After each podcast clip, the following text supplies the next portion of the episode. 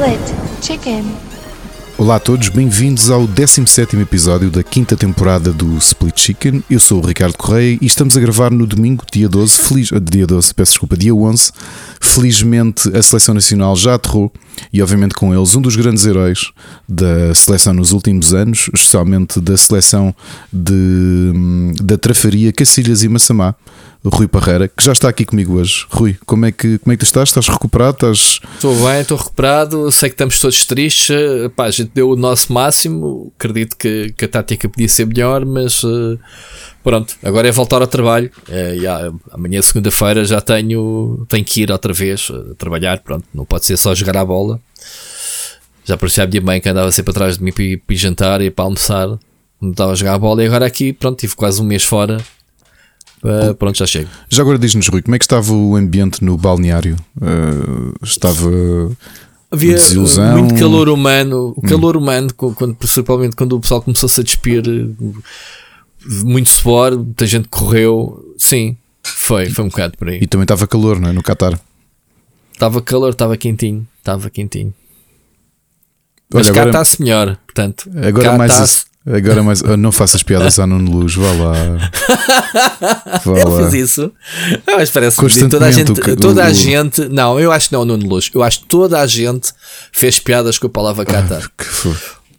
Nós não. Ah, não, ia dizer que a gente já tinha sido campeões no Qatar. Foi Riad. Sabes que há um, há um mistério que eu tenho. Não sei se quem nos ouve se consegue esclarecer esse mistério. Para mim é das qual Triângulo das Bermudas, qual. Uh, epá, uh, eu acho que o maior mistério da raça humana é okay. como é que o Nuno Luz é jornalista e como Pivô? é que é. Repórter? E, e, e, há, e já há quase 30, há 30 anos praticamente. Como? Se alguém me conseguir explicar. Pois, é um bocado troglodita, não é? Uh, hum. Não sei. Não, não, é que o jornalista, pronto, se for alguém que quer dizer, nem toda a gente tem. Diga-se tem... passagem, na SIC aquela dupla não é propriamente a mais fixe, porque o outro também, Sim. aquelas crónicazinhas, não sei se tu viste alguma. Não vi, ouvi aquela... pelo Joana Marques e aquilo. Ah, eu vi. Ah, ok. Ele tem aquelas crónicas em que basicamente deve-lhe passar uma, uma, um b-roll de, de imagens, não é? Do, dos jogos, sobretudo da seleção, e ele eh, eh, faz um voice-over, não é? A contar a história daquilo com diálogozinhos e não sei o que. Pá, estupidez. Porque esse, esse, não sei o nome dele. Nuno Pereira. Esse, pronto, não, não sei o nome dele. Epá, ele faz um dos programas mais estúpidos que eu também vejo, pronto, que eu vejo. Eh, da hora de jantar e da hora, dá, na, dá no telejornal, que eu vejo que é aquela cena que eles andam pelo país, que, da aldeia da aldeia, e ele mais a. Ela, como é que se chama? Aquela de cabelo ruivo agora não me recordo o nome. Pronto. E então, eles andam a provar doces regionais e andam de festa à festa à festa, não sei o quê, vão. E, e, pá, e, e, é o mesmo tipo de piadas que ele faz nesse programa. Pá, é um programa de viagens, é um programa de, de, de, né, de dar, a, dar a conhecer o país, não, nada contra o programa. Simplesmente ele não é feliz, não tem piada. Pronto. Uh, eu acho que e ele aplicou exatamente uh, o mesmo tipo de piadas ao nível de futebol nessas mini reportagens. Pronto. Até a Mónica, que, pronto, que estava a ouvir dizia: uh, o que é que está a acontecer que eu estou a ouvir e não estou. Ele está a tentar ter piada, não está, Rui? Ou ele está, ou está mesmo a fazer o relato do, da bola? Não, isto não é o relato, isto é, é o que tu estás a dizer. É uma, é uma pseudo-reportagem, não é? Com, para aproveitar as imagens com o voice-over dele. Pronto, que ele não tem piada, não tem mesmo. Nenhum dos dois. É, e já pronto, que falamos do, não, não, não que me preciso falar do Nuno Luz, mas no outro dia estava, estava aqui a conversar sobre ele com a Ana e estava a lembrá-la de uma situação há muitos anos, ainda o Rui Costa e o Figo estavam na seleção. Uh, eu, não, eu não sei o contexto, mas a seleção não queria mesmo que ele, que ele chateasse. E houve um jogador qualquer, enquanto ele falava em direto, uh, foi à varanda do hotel e tirou-lhe com um saco de urina. o quê? Sim, não te lembras disso? Não. Que ele até diz: Oh, oh, ele está em direto e diz: Oh, olha, olha, tiraram-me um saco de xixi. O quê? Sim, não te lembras disso, Rui? Até quer dizer que o gajo já na altura já não, não, muita gente já não gostava muito dela, é isso? Acabei de escrever. Ah, foi o Fernando Couto. Foi o Fernando Couto que lhe atirou com o saco, está aqui. Aí, com caraças. Pessoal, isto é uma coisa. Vou-vos surgir uma coisa estranha para pesquisarem no Google, que é Nuno Luz, urina. Ok? Eu não vou fazer isso, mas e, tudo bem. E tem logo aqui o vídeo. Uh, ele em direto Ah, a falar para, para, o- para o repórter Oh meu e Deus. pumba, leva com um saco. Desculpa. Oh, que caraças. Pronto. Tudo bem. Olha, adiante. Acabou-se. eh, acabou-se. Para nós acabou-se o Mundial. É pena. eh, o, o gajo também parece que não muda. Estou a ver a imagem só de screenshot. No luz leva com sacos de água. É, é água, diz ali. Não é não. Não é não. Pronto.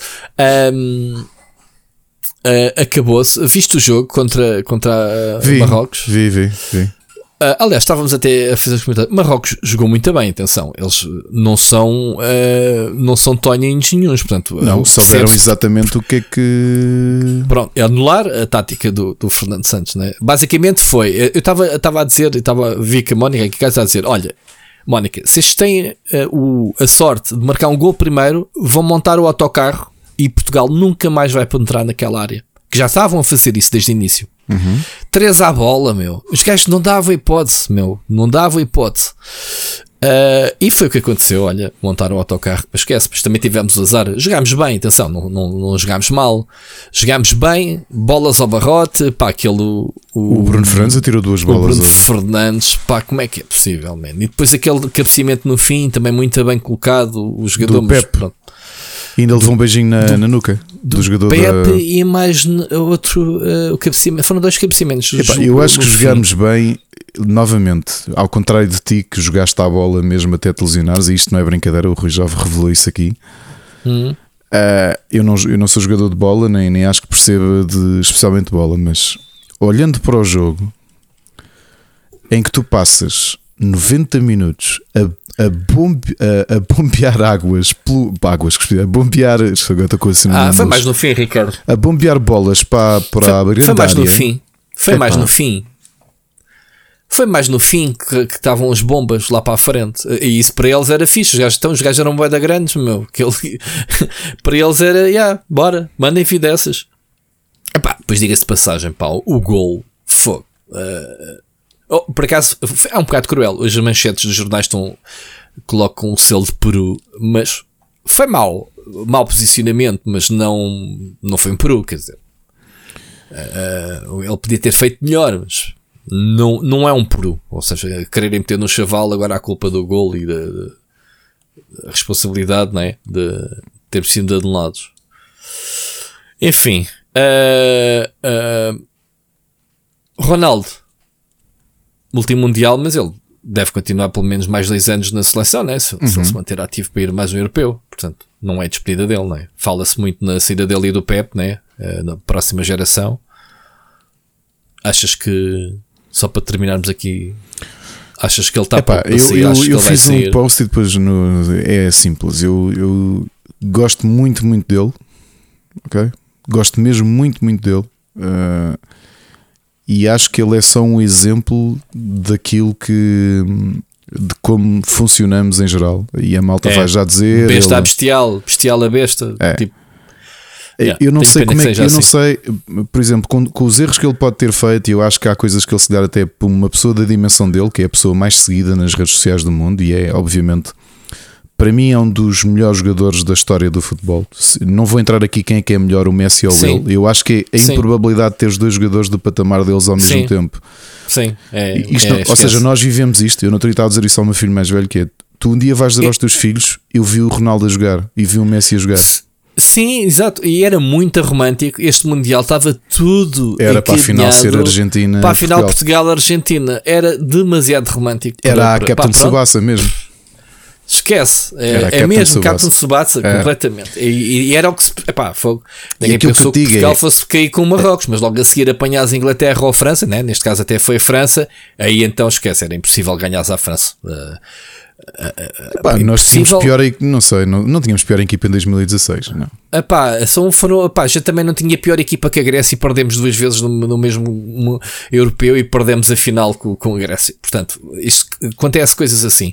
Não me admira nada que seja, que sei lá, agora a França. Epá, não sei, a França com Marrocos.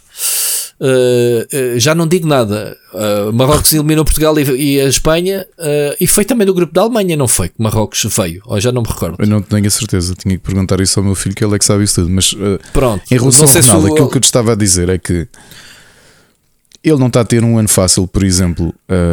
e eu acho que é difícil às vezes as pessoas abstraírem-se de determinadas coisas, porque, por exemplo, o problema que ele teve no Manchester, que começou logo. Sim, claro o filho, ele, ele, perdeu um filho este ano e na semana yeah. seguinte yeah. eles queriam que ele fosse para a Ásia fazer uma tour de promoção do Manchester United e ele recusou. E começou pois. a azedar a ligação dele com o Manchester pois, United. Claro. claro. Man, mas estão a brincar comigo, ok? Claro. Estão a brincar comigo. Epá, ele ainda tinha, tinha a outra filha. Tinha a outra eles filha, não vão não fazer é? uma tour eles não vão fazer uma tour para a Ásia uh, só porque é giro aqui a Ásia, né? É, há muito dinheiro envolvido e teres uma pessoa de fora dessa turnê uh, como o Ronaldo, uh, Pá, provavelmente. Por outro lado, é assim, tinha acabado de ser pai de duas crianças, uma estava em. Estava com certeza. Em e, não, e outra morreu. E não percebo como, é que, como é que aquela frieza de ninguém ter dito assim. Exato, foi a ganância, falou mais alto. Foi. Exato. Pá, fica, yeah. põe a cabeça no sítio. Aliás, Sim. como qualquer empregador, eu acho que aquilo deviam ter Sim. feito é como é que tu estás? Sim. Não yeah. parece que estivessem muito preocupados com isso. E acho que o problema deles começa aí. Começou aí, sim. O processo todo eu acho que é tudo muito mal gerido. E sinceramente, sentar o Ronaldo, eu acho que só mostra. O Fernando Santos, desculpem aqui o vernáculo, o Fernando Santos é uma merda como treinador, ok? O que vai ficar para a história é que ele foi campeão europeu e ganhou a primeira taça das, das confederações, não é? Uhum. Taça das Nações, desculpa, taça das Nações. Eu acho que é tudo completamente por acaso porque ele não é propriamente um bom treinador. Epá, não é. Calhou-lhe a sorte de ter uma geração brutal. Eu até acho que para a geração que ele teve, ele foi o pior treinador que nós podíamos ter tido, porque ele é mau. Epá, é, é mau. Ele é tipo, olha. Que... Tipo, ganhámos 6-1 à Suíça, então olha, vamos pôr a mesma equipa ou parecido e olha, logo desenrasquem-se, façam o que vocês quiserem, façam pois. aí a vossa cena. Eu acho que ele é aquele gajo, e para os anos que tem, e acho que isso foi acontecendo nestes anos todos, que é Epá, as coisas, estás a ver aquelas pessoas nos empregos que na realidade são muito maus, mas as coisas vão correndo bem à volta e ele yeah. vai passando nos intervalos da chuva. Yeah, yeah. Uh, Acontece, conhece tanta gente nesse. nesse eu acho que o Fernando Santos é isto. Percebes? O Fernando Santos é isto: é escolhas muito estranhas no, sempre nas seleções que tu pensavas, mas, ou seja, que tu percebias logo e depois foi esta última que eu infelizmente sei que vai ser perdoado porque é quem é a falcatrua que ele deixou nas finanças, não é? E nós sabemos os esquemas todos que ele tem ali a favorecer tudo o que é jogadores agenciados pelo, pelo, pelo Jorge Mendes para fazer negócio. É, é isto tudo que me faz muita confusão, estás a perceber? Não é aquela paixão de selecionador do pá, isto é o meu país, ou mesmo que não seja, quer dizer, tiveste o Scolari que era que era um, um, selecionador brasileiro e acho que foi das pessoas que mais uniu as pessoas à volta de uma seleção. foi porque ele também tinha mão de ferro, ele é que manda, ele é que assume. Ainda hoje li uma coisa, eh, a propósito, ainda bem que falas de Scolari, a propósito do Brasil ter sido, ter sido eliminado. Um brasileiro, pá, eu tropecei num post daqueles sugeridos, uh, devia ter muitos likes, um, ehm, em que ele dizia que o Scolari, quando esteve à frente da, da seleção um, ehm, e, e perderam, deu o corpo, dizer a culpa é toda minha, desviou todas as atenções dos jogadores foi, foi. para ele. Este, este selecionador foi o primeiro a sair de campo, os jogadores a chorar em campos brasileiros. O gajo foi o primeiro. Uh, quando foi a vitória, a dancinha, o gajo até numa de, dos gols foi para lá dançar no meio, lembras-te? Uhum. Uh, neste caso, ah, ao que parece, ele foi o primeiro, sacudiu água de capote, a dizer: Ah, a culpa é de todos. Um, ou seja, ele, ele, isto dito por um brasileiro, a dizer isto, isto, é um líder, isto é um, é um rato que anda aqui um, comparar a cena que, do, do Scolari com ele. Portanto, yeah. Mas Epá, aqui foi agora, Fernando Santos também não geriu mal em termos de, de, de não, situação do não, Ronaldo, mas... isso não geriu em termos é... de imprensa, foi pragmático e, e foi um bocadinho. Uh, não disse as coisas para parecer bem, disse o que pensou. Eu acho, eu senti isso, pelo menos. Uh, senti que ele não tivesse assim tão mal.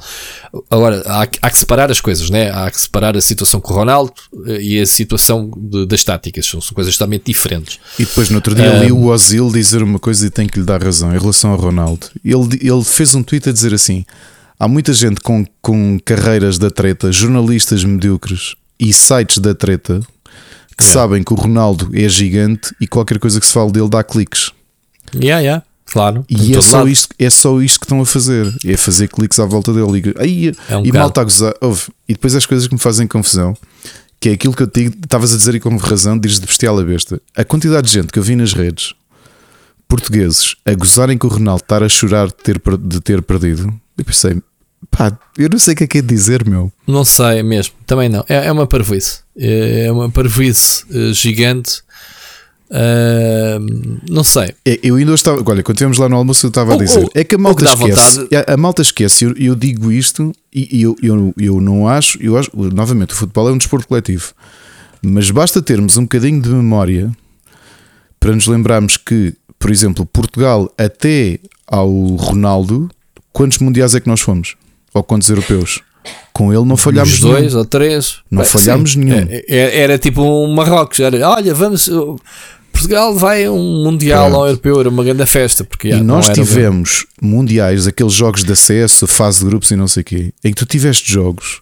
Isto, isto é um bocado difícil dizer porque é um jogo coletivo, mas tu tiveste mesmo jogos e não é preciso puxar muita memória em que se notou que o Ronaldo olhou e disse assim: Desculpem, foda-se, vou carregar isto às costas e Yeah. vamos ganhar isto. Não te lembro. Pá, eu lembro de um jogo com a Suécia na fase de grupos para o europeu, e pá, que foi mesmo. A equipa muito Yeah. e ele, pá, notou-se que estás a ver aquela cena quase a São Goku. Oh, Ei, agora oh, vamos Ricardo, ganhar o isto. que eu senti neste Mundial foi eh, que o, o, o, o Ronaldo não, não entrou neste grupo, neste estágio, né? Eh, porque ele vem da cena da entrevista, ele não vem eh, co- co- com aquela. Ele vem debilitado, né? ele vem ferido, ele não vem com aquela do bora lá, gá, bora lá, sou muito bom, como costuma de ser, bora lá partir isto, não sei o que. O gajo vem a minha tipo. Uh, pelas críticas dele nem sequer merecer, merecer estar na seleção porque ele basicamente não jogou este ano o banco, quanto mais ser titular não digo que não esteja uh, a ser convocado mas uh, ter, ser titularíssimo que acabou depois por acontecer, não é? Pronto, por, por outras questões um, ele só perdeu a titularidade se calhar por aquilo que ele disse né, ao, ao Fernando Santos e foi um bocadinho à volta a dar tipo, este gajo não pode continuar a mandar nisto, digo eu o que, o que eu sinto é que ele não entrou neste balneário para este Mundial da mesma forma que, que os outros. Ou seja, ele não vem de uma grande época, como é costume, não é? Lembrando que ainda no ano passado ele foi o melhor marcador não é? do, do, do Manchester. Aos 36 anos. Pronto. E é engraçado também ver malta a dizer Manchester assim, ou da, "Ei, da, da Primeira Liga? Agora não. Eu não, não sei, agora- acho que foi do Manchester. Pronto, mas do mas, Manchester depois, mas depois também ver malta, especialmente portuguesa, a dizer assim: Ah, Ronaldo, Ronaldo está velho. Tá, tá. Ronaldo com 37 anos é Tá. melhor jogador. Agora, se ele está bem psicologicamente, não. E também acho que Eu acho, que- eu acho que o problema do Ronaldo é mais de cabeça do que de é corpo. do que corpo. É, E as pessoas. Ele está com Mas muito estava a ver o confiança. Marcos Mendes a falar que é a dizer uma coisa que é capaz de ter mesmo razão, que é não há nenhum amigo do Ronaldo que o ampare. Como Yeah, quem yeah. diz, não há nenhum amigo que lhe dê a mão neste momento que ele precisa, é de um amigo e não de É palmadinhas é. nas costas. É isso, é. E, e é isto. Percebes? Porque é também- assim, a família dele é toda bimba, esquece. Aquilo é cada. Até já a Georgina veio para as redes sociais ontem de- desnecessariamente fazer aquilo que ela fez, e acho que é uma parvoíce. Ele precisa mesmo, e, e eu, eu disse assim ao Marcos Mendes: Olha, é mesmo isso. Ele precisa de um gajo, diga, oh, Ronaldo, foda-se, senta-te lá, e mete lá a cabeça, put your shit together, man. Tipo, man, como é que é? Tens cabeça para isto? Porque eu acho que há ali um entrave muito mental dele não ter feito a época como ele está habituado.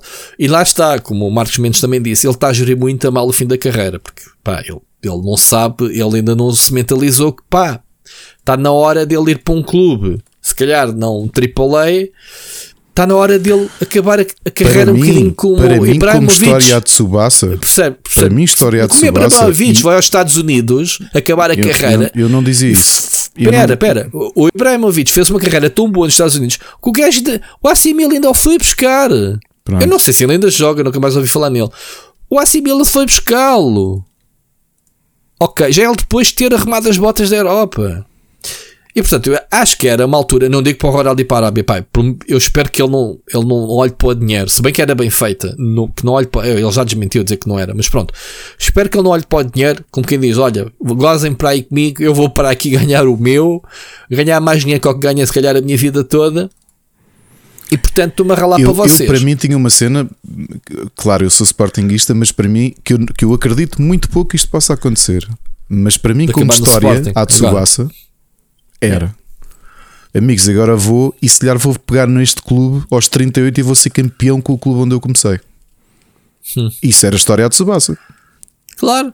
Eh, e era giro. E era giro. Era. Pronto. Era. E pá, eu sei que isto é estranho, sou Mas o problema- e sou um oh, bocado suspeito a dizer isto, não é? Ricardo, isso não quer dizer que não esteja na cabeça do Ronaldo, mas se calhar não era já. Se calhar era mais daqui a dois anitos. Eu sei, eu sei, porque a mãe dele, então, tu sabes sempre que dá entrevistas, ela diz: pá, ele vai lá à casa e eu digo-lhe: tens de voltar para o Sporting. Agora, estou brincando. Pois. que eu acredito que a mãe lhe diga isto. Acredito. Pois. Acredito que ela pegue no telefone: oh, Cristiano, sei lá como é que ela o trata. Oh, Cristiano, pá, vem para o nosso Sporting. Vem. E, pá, e acho que o Sporting lhe abria os braços, não é? Que se.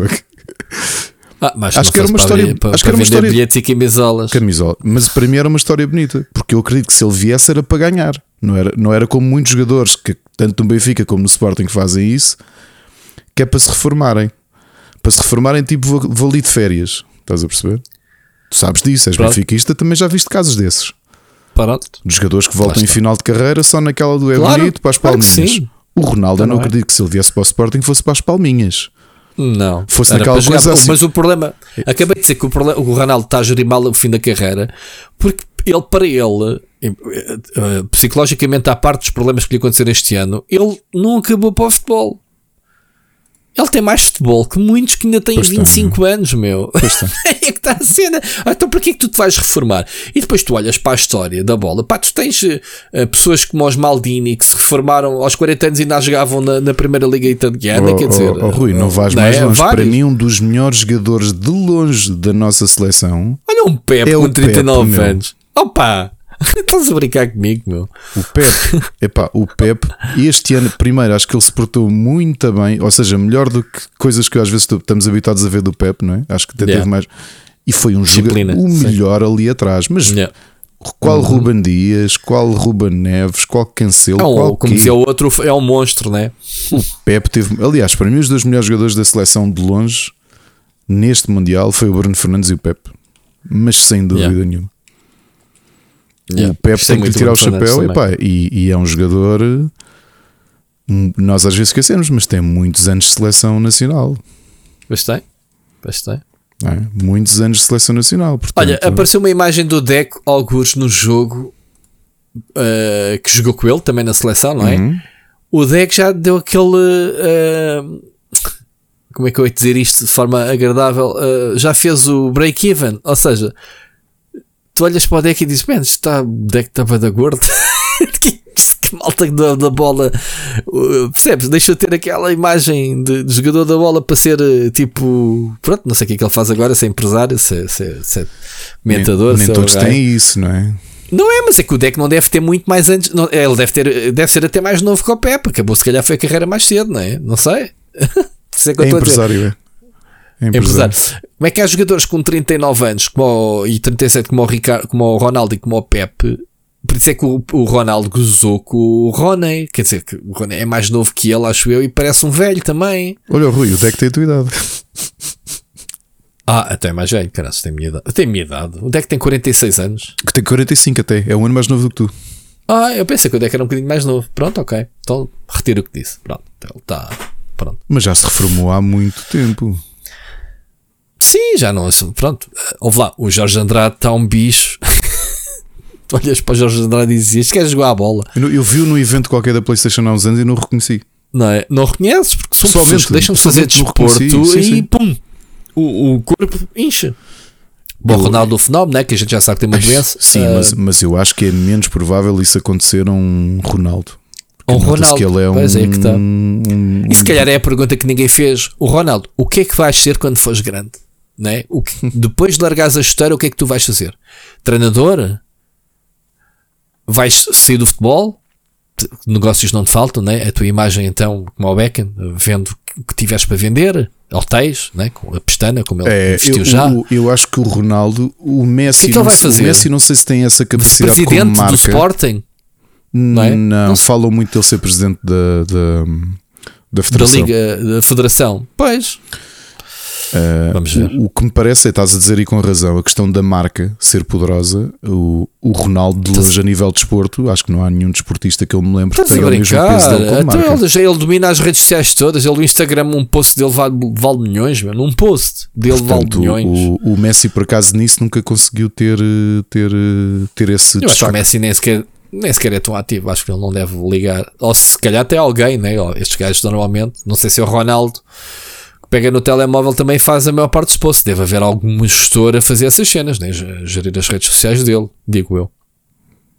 Digo eu.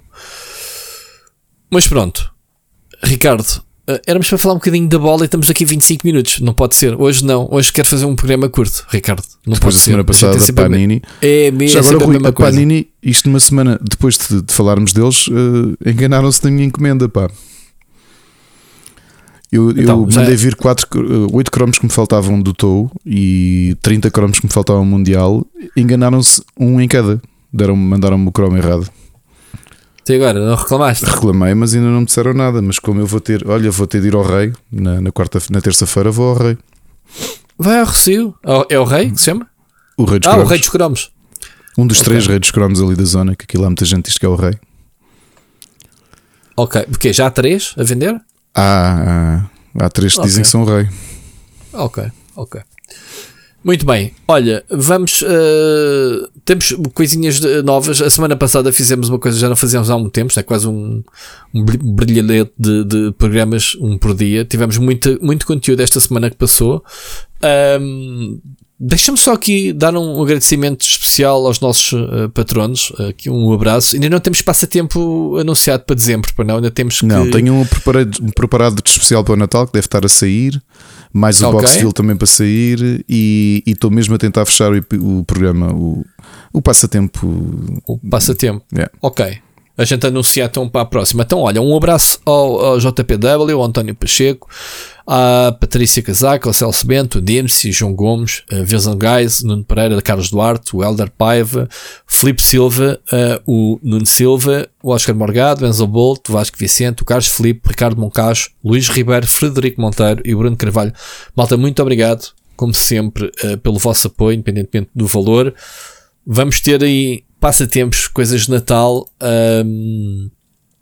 a acontecer. Estejam atentos, ok? Na nossa página de patronos, sobretudo, a, a nossa página no Patreon, digo. Portanto, quem tiver curiosidade também pode passar lá. Não é uma página que a gente, Ricardo, infelizmente alimente muito, mas pronto, eh, pelo menos serve para, para divulgarmos passatempos, essas coisas todas. Vamos tendo ativos. Sobre programas, Ricardo, queres tu dar aqui uma sinopse? É, foi uma, foi uma que é que cheia. aconteceu? né? Tivemos, tivemos a Split Chicken na terça-feira, né? tivemos Uhum. na quarta hum, Crónicas de Nada, não é? Com, com, com o tema Previsões. Do- Epá, eu ainda não consegui ouvir também, confesso, mas pronto. Estou desnaturado. Depois, Quinta-feira, uh, o Split Chicken especial número 2, uma entrevista com o André Luiz, o fundador do Trojan Horse Was a Unicorn, que é, como todos sabemos, uh, talvez um dos maiores, se não o maior evento para artistas digitais, para videojogos, animação, cinema, televisão. É um grande so- evento sobre- que. sobretudo que- para quem quer fazer videojogos, essa entrevista parece-me bastante boa, né? uma visão sobre É, o tema. gostei eu- muito da eu- perspectiva o, que, o ele, que ele tem e o porquê de ter começado. uh, epá, e, e no outro lado, estrangeiro. Não cá, Não é? começar cá, não é? Sim, cá, mas a olhar muito para um público Pompo- estrangeiro. É, ou seja, a próprio- visão dele até do se queres ser bom, se queres ser o melhor, tens só de ter os, os melhores contigo. E é, é, Yeah. Aquelas frases. Gostei muito da entrevista mesmo. Uh, gostei muito de a fazer. Depois, sexta-feira, tivemos o regresso do Para Cá do Abismo, o Uhum. 25 episódio, que volta a lembrar que tem uma banda portuguesa, um projeto português, a solo, de Funaná Punk Hardcore, de um artista que veio do Catujal. E se isto não é suficiente para ouvirem, Eu ouvi e estou muito curioso para, para saber eh, pela descrição. eh, yeah. Acho que ainda não consegui também ouvir, lá está. Vou tentar na, na viagem levar, eh, fazer download É. dos nossos programas e ouvir. Eh, vou ver se consigo. Esta semana um bocadinho mais calmos, né? vamos ter aqui, vocês estão a ouvir o Split Chicken terça-feira, amanhã, se tudo correr bem, temos o, o nosso Carlos Duarte de regresso Uhum, uhum. E, e pronto, tem, vão ter um bocadinho de tempo para conseguir ouvir o backlog, porque este dezembro está a ser Uh, desde 1 de dezembro, eu estava a dizer ao Rui: uh, 1, 2, 3, 4, 5, 6, 7. Ou seja, na, na semana de 1 a 9 foram 7 episódios. Só houve 2 dias de dezembro que não houve episódios de Split Chicken. Que Portanto, bom. vejam lá o backlog brutal que Eu existe. espero que, o, que este- pronto, o feedback às vezes não é, pronto, não nos dão feedback dos programas, paralelos, sobretudo. Uh, gostava, pronto, tentar perceber que estamos a fazer estes conteúdos. Nós não, no- os nossos amigos, porque acabamos por não ter muita influência no Sim. entre marido e mulher, as crónicas de nada. Pronto, O Pixel uh, Hunters, neste momento. não é? Pixel Hunters, que, que ainda não temos novo Mas, por episódio. exemplo, o Split mas- Chicken especial que já tivemos dois nas últimas semanas, a nossa ideia era Uhum. de fazer mais porque, porque estamos. uh, Ainda não é aquilo que Sim. o Rui queria fazer, acho eu, Hum, mas. epá, eu- é, é, é por aí. É por aqui, certamente sim. que é, é por aí. Portanto, sim. O, o que eu quero, Ricardo, e tu sabes, é, é isto que, nós tivemos esta oportunidade de fazer estas duas entrevistas e se calhar até mais a caminho, hum, sejam com portugueses ou estrangeiros, mas fugir um bocadinho do, do circuito habitual das pessoas que a gente está sempre a ouvir, em, pronto, em outros podcasts, com todo o mérito, atenção, mas tentar ser um bocadinho fora, uh, mesmo da temática, às vezes, uh, pode ou não ter a ver com videojogos, mas também coisas, uh, cultura pop coisas que a gente gosta, de cinema, séries, etc, etc. Pronto, é um bocado por aí. E é isto, é, é- é um- uma espécie de entrevista barra conversa, digamos assim, de- sobre coisas uh, que não lembram a ninguém, né? neste caso, estes dois temas.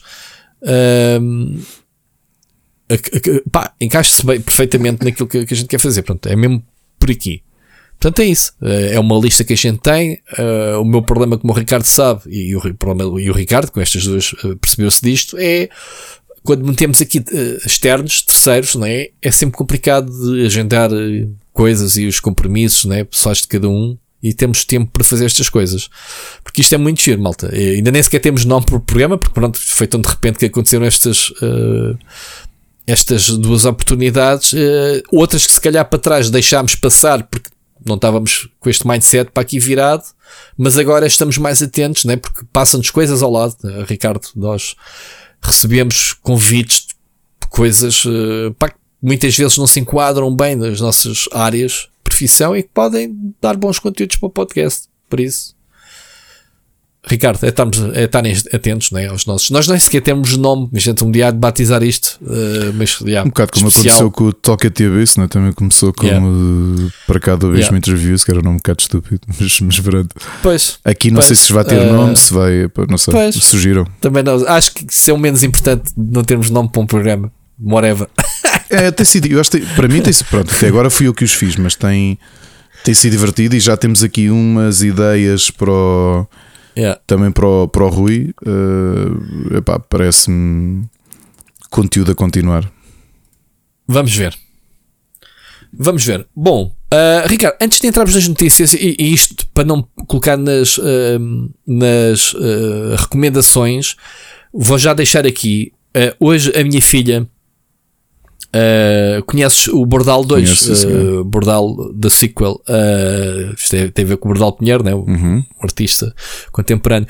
Ah, ele é um jovem. eu, eu vi hoje, a minha filha não quis tirar foto com ele porque ele estava a assinar livros no, no final. Eu fui ver hoje ahm, ahm, a, A exposição dele. Não sei se tiveste a Ainda não fui, de não fui, mas sei qual, qual é. Oh, era para acabar hoje, Ricardo. Yeah, Ah, sei, e digo-te uma coisa: as filas davam a volta, aquilo é, é ali ah, Em- em ao pé da. RTP antiga. Como é, que, como é que se diz? Não é na 5 é nos- no Parque das Nações, mas ao pé dos Correios. Não, ao, em- ao- ao pé de ti. É, é na Rua de de Xabregas, pronto, quem desce uh, Uhum. aquela, aquela avenida toda até lá abaixo, né? do- dos Correios cá em cima, até lá abaixo, vai ter a AISP, Uhum. do, do Batista. Russo, sim, até lá abaixo. Vai ter ao Batista Russo, exato. vai ter a Goody, onde eu trabalhei. Exatamente. uh, ali mesmo. Pronto. Um, e então, bem, aquilo para entrares lá dentro, aquilo é ao lado de uma escola, é- e aquilo tem um corredor gigante para chegares lá ao fundo aos pavilhões. Não sei se tu conheces. A fila, quando lá chegámos, a gente chegou relativamente cedo, eram três e picos. Uh, quando saímos, às 5 e meia, tivemos lá umas boas duas horas lá dentro. A fila dava a volta cá fora, a, a- a subir a avenida para cima. com, com a, a ameaçar de chuva por todo lado, pinguinhas caíram nos entretantos. Bem, digo-te sinceramente, nós para entrar tivemos na boa, 45 minutos para entrar. Para tu veres. E a fila estava metade daquela que eu vi uh, quando eu saí, ok? A, a minha filha disse-me, Ricardo, que foi prolongado mais uma semana. Portanto, tem até ao próximo uhum. fim de semana para ver. Olha, eu recomendo. Eu, eu tenho visto as obras dele. Eu, eu acho que te disse, a minha filha uh, fez um trabalho baseado na um trabalho de escola baseado no trabalho dele, que é, é fazer, pegar em materiais comuns e fazer uma, uma, uma peça, uma, uma estátua. Ela fez um papagaio com, com garfos e colheres de, de piquenique de plástico, estás a ver? Fez um, com facas de, de plástico, fez. E então andámos com ela em Belém, fomos ao LX Factory, onde ele tem na cidade, ele em Lisboa tem vários sim, tem murais. Peças. Sim, sim, sim, sim. Pronto tem coisas lindíssimas. Uh, que, pá, a ilusão ótica daquilo, ao longe, parecer um, um bicharoco bem da feito, chegas ao pé e vês que aquilo é feito de caixotes de lixo e pneus e não sei o quê. Olha, esta exposição, eu que não, não percebo nada de arte, assim maravilhado. O gajo, ele é tão bom, mas tão bom. Malta, vão ver. Aquilo divide-se em umas quatro, quatro partes. Tens uma, uma sala com com cenas tu a olho nu não percebes que figuras é que são. Atenção, uh, um deles, por exemplo, feito com piatas, outro feito com máscaras de, da Covid, outro com pneus uh, e outro com latas, penso eu. Latas, sim. Latas de tinta. Tu tens que usar o telemóvel, apontares o telemóvel para a figura, aquilo, a ilusão ótica, percebes que é um animal, que são animais. Pá, espetacular. Uh, outro com neons, que ele até gravou um vídeo. Uh, pá, ele tem. Ele, ele, ele, trabalha com madeira, trabalha com pedra, ele tem várias uh, daquelas coisas que a gente está habituado a ver na, na, na, cidade, em quadros mais pequenos. Pá, ele tem lá coisas que eu digo assim: eu queria ter isto na minha sala. Como é que é possível? E tu vês a banalidade dos objetos, que é mesmo um choque uhum. que ele uhum. quer, é tipo as coisas que tu deitas para o lixo e tu, e tu sabes aqueles jogos um, tipo Wally, em que tu estás na net à procura, na net, numa imagem à procura dos objetos que o jogo te diz que tens que encontrar. Uhum. É, é isso. Do género, estar com a minha filha dizer: Olha, está ali um, um corta-arame. Olha, tá, pronto, já nem digo que é um pneu ou não sei o quê. Objetos, uh, braços de uma boneca, uh, pá, coisas que não lembra a ninguém. Objetos que te dizem respeito. Muita gente Paralelamente a esta exposição, há de outro artista que eu agora não me recordo o nome, sinceramente, em que ele faz coisas também muito giras em, a, a, com a mesma temática de lixo uh, e meio ambiente. Cenas como fósseis, uh, simulação de fósseis, como se descobrisse daqui a uns milhões de anos.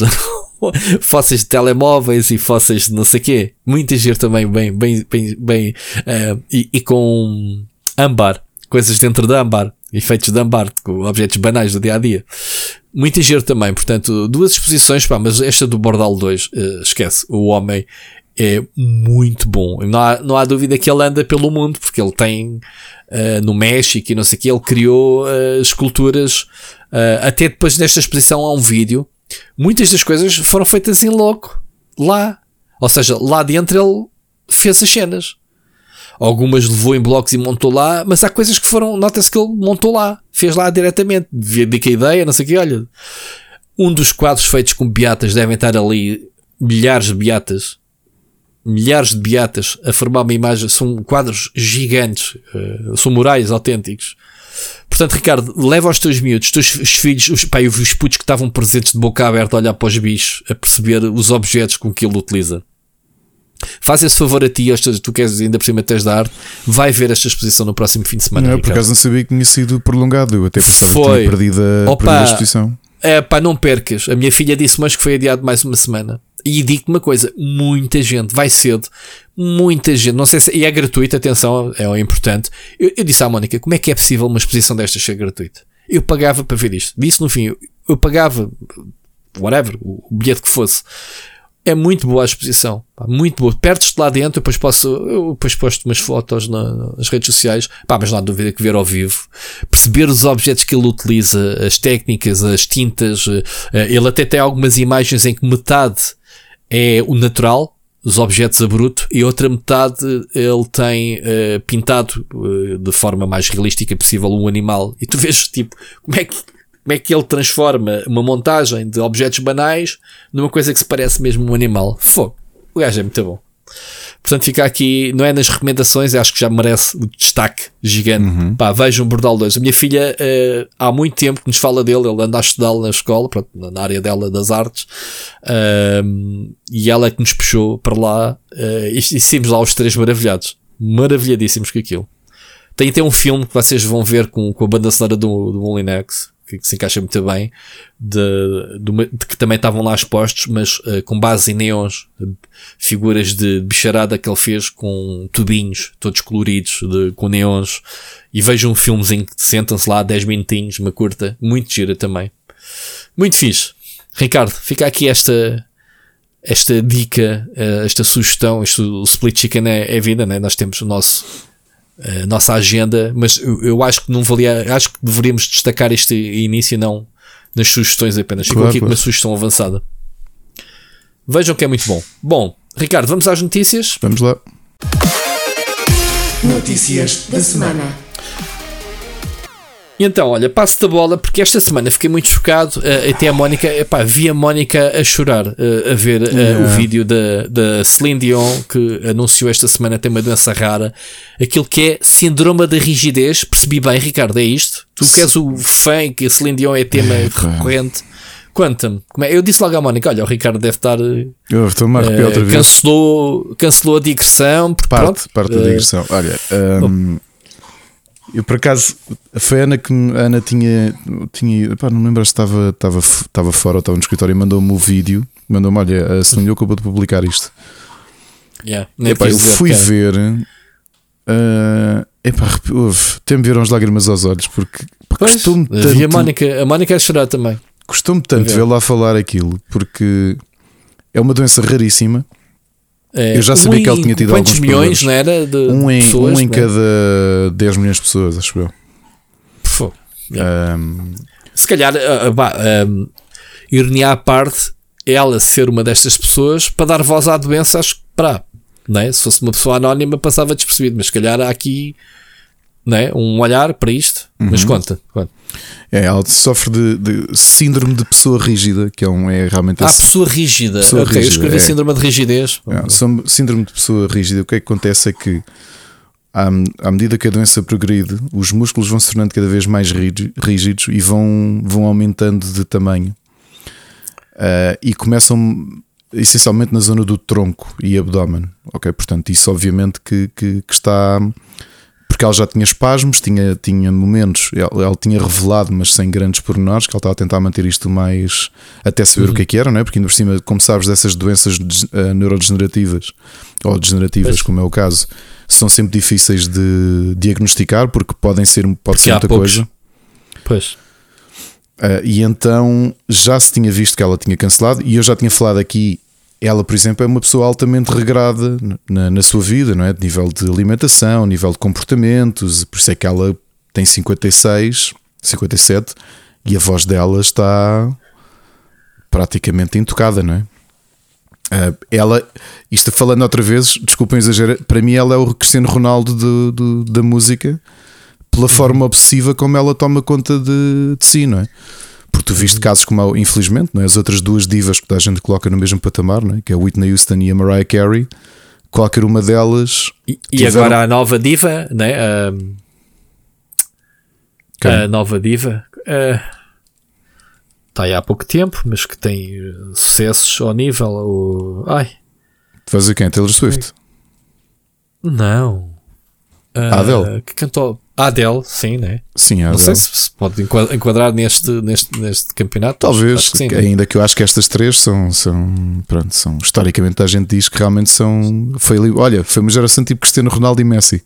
Teres uma uhum. diva é uma coisa improvável, apanhar três e é sempre aquela yeah. coisa de pronto, mas ela tem o comportamento do Cristiano Ronaldo, né? por exemplo, já eu já aqui tinha contado coisas que ela revelou da carreira dela, que é, por exemplo, duas semanas antes de começar uma turnê ela fala o mínimo indispensável, portanto fica praticamente em silêncio duas semanas a tentar tomar conta de si. E, e portanto, uh, os homens, isso nota-se mais à medida que tu vais entrando nos 40. a tua tessitura, ou seja, a tua extensão vocal vai começando a diminuir por causa da elasticidade dos músculos, porque as pregas vocais, como todos sabem, são músculos, ok? E portanto vais perdendo elasticidade, vais, vais ficando mais rígido, vais estando mesmo. É um bocadinho à semelhança como qualquer outra coisa física, não é? E ela uh, tem essa, essa. Como se tratou sempre muito bem, é muito disciplinada e, portanto, a voz dela, claro que não está como estava com 30 e tal anos, mas está de forma brilhante. E, portanto, ela, eu já sabia que ela tinha cancelado uma série de concertos e turnés até. Sabia-se que ela podia ter ali algum problema, ela nunca revelou muito. E finalmente revelou que esses espasmos que ela tinha e que às vezes impediam mesmo de entrar em palco, perceberam finalmente que tem, tem o diagnóstico e esta doença de síndrome de pessoa rígida, pá, que é uma coisa uh, muito, muito, muito potencialmente muito negativa, não é? Porque isto vai começar no abdômen e infelizmente, não é? à medida que os anos progredirem, vão, vai se estender para o resto dos membros. E então é quase como se fosses quando ficas com espasmos, os teus músculos vão aumentando também, vão ficando mais rígidos, ficas quase tipo estátua, digamos assim. Ou seja, não há cura né, para não. isto. Uh, o, o, o, o que é que ela disse? Uh, vai cancelar para se tratar, para perceber não, eu a acho, extensão? Eu, sim, ela está a tentar perceber, pronto, nos próximos meses, porque a turnê começava já em fevereiro a turnê mundial. Na Europa, não era? Sim, mundial. Sim, mundial, sendo que ia começar pela Europa. Curiosamente, mais uma vez, não ia passar por Portugal e Espanha. Eu não me lembro se ela já tocou em Portugal e Espanha. Em Portugal nunca tocou. Em Espanha não me lembro se uma vez tocou, mas as turnês mundiais dela nunca passam por Portugal e Espanha. E eu nunca consegui perceber porquê. Porque obviamente. Se calhar não tem público latino? Ou tem? Tem? Tem, então não tem. Mas quando tu. Ok, França é normal que faça 5, 6 concertos, mas sei lá, vai a Malta, percebes? Ah, Esquisito então. E não vem a Portugal e Espanha, nunca percebi porquê. Eu, eu se bem me lembro, ela chegou a ter um concerto marcado para Portugal na turnê do Falling Into You, mas acabou por não vir. Um, e então ela cancelou os primeiros meses de concertos e, e cancelou, não, adiou transferiu-os para 2024 e vai começar a turnê em agosto do ano que vem. Portanto, os concertos já estavam marcados a partir de agosto, ela, ela tem a ideia de os cumprir, porque realmente os médicos e tudo isso e a equipa delas estão a tentar perceber o que é que vão conseguir fazer, porque se bem me lembro, parte daquilo que uh, parte daquilo que vai ser o tratamento vão ser uh, corticoides para, para tentar uh, combater a rigidez dos músculos. O que eu acho eu não sei se esta não é possivelmente, infelizmente, a última turnê dela. E portanto, a decisão que eu já tomei, já conversei com a Ana, estou a ver onde é que há bilhetes e vou ver. Ok. Não sei se é Estocolmo, se é Colónia, se é Londres, é onde houver. Vou lá. Oh, ok. Epá, tem de ser, percebes? Agora, que me custou muito, até porque ela é assim muito humana, não é? Eu acho que ela é a diva menos artista de todas, porque é assim muito terra a terra. E a forma como ela esteve à frente da câmara a desabafar aquilo não foi script, estás a perceber? Foi mesmo. Pá, não é por ser fã dela que sou, não é? Nem percebi isso pelo, pela mensagem, pareceu-me ser uma coisa espontânea. Exato, exato. Sim. E então é essa, essa, essa espontaneidade a falar, não é? E a dificuldade dela a conseguir contar a coisa e a chorar é pá, é muito é, é difícil. E pronto, e, e olha, é o que. É o que. Yeah. É assim, portanto, e realmente é uma doença raríssima. Pois, uh, lá está. Uh, o, o, que me ocorre é ver pronto, figuras públicas com este tipo de doenças, olhar para o Michael J. Fox com o Parkinson, né? Uhum. a transformação que ele tem. Mas infelizmente há muito mais gente com Parkinson do que com esta doença, não é? Porque é, porque isto sim, que vai sim, acontecendo sim. na doença dela é que são espasmos e não só não fica com os músculos completamente bloqueados, mas com dores brutalmente agudas, estás a perceber? É tipo pois, tipo os músculos todos esticados e presos. Pá, deve ser assim uma yeah. coisa. Um, aliás, em casos quando a coisa for mais aguda, o, a contração dos músculos uh, pode vir a ser tão forte ao ponto de lhe partir os ossos quando tiver espasmos. Posso. Estás a ver, pai, como. Estou a ver, estou. E pá, realmente eu acho que para ela não deve ser só a questão da doença, deve ser, é uma pessoa que dedicou a vida toda a. Novamente, eu sei que isto é estranho estar a, fazer paralelismos com a tratar-se, não é? Fazer paralelismos com o Ronaldo, mas é alguém parece que, fez... que é, é uma ironia, não é? É que ela, tem, uh... ela pensou: vou ter a carreira mais longa possível, vou, não, não bebe, não, nunca fumou. Sim, mas uh, isso faz está ao nível, uh, Ricardo, está ao nível daquelas pessoas que, que descobrem que têm cancro de pessoas que nunca fumaram, que nunca uhum. beberam uhum. e que, pronto, que até são disciplinadas, mas pá, já, calhou Sim, uh, neste caso né? é aquilo que é: tu vês uma pessoa que Pá, novamente, eu sei que isto é estranho estar a comprar com o Ronaldo, mas todos os amigos dele, as pessoas à volta dele, dizem que ele, por exemplo, não é uma pessoa muito divertida, porque tu vais à casa dele, yeah. a comida. Sim, já te contei essa é? história. É? é? A comida é, é toda. comida para doentes, do hospital, Exato, e, e, a seguir, exercício bora físico. jogar as cartas, não, bora para o ginásio, malhar. E Sim, ela, tinha, ela é o equivalente ao Ronaldo nesse aspecto, porque nunca foi pessoa de festa, tu nunca viste, nunca viste cenas dela em festas. Uh, Portanto, a cena dela é: eu, a minha voz é o meu instrumento, isto são músculos, isto tem que ser tudo exercitado, tudo altamente disciplinado, os exames todos necessários, uh, os melhores professores, os melhores médicos para ver isto tudo, sem excessos. Naquela do vou prolongar a minha carreira o mais possível.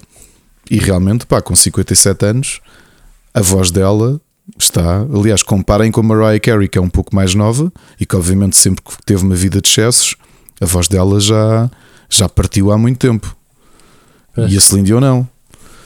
E pá, e depois realmente é isso que tu dizes. Quer dizer, faz a vida toda dela a preparar-se para ter uma carreira longa. E chega aos 57, que ainda é nova, não é?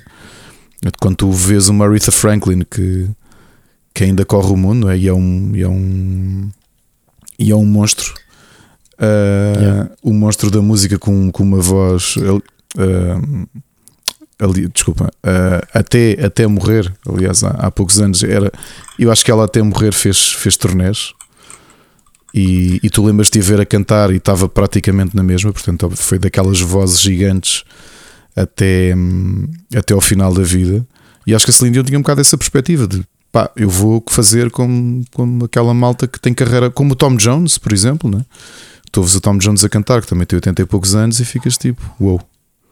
estás a ver? Yeah. Olha, é o que é. O que eu te vou dizer é que eu vou ter de ver. Porque ela está na minha.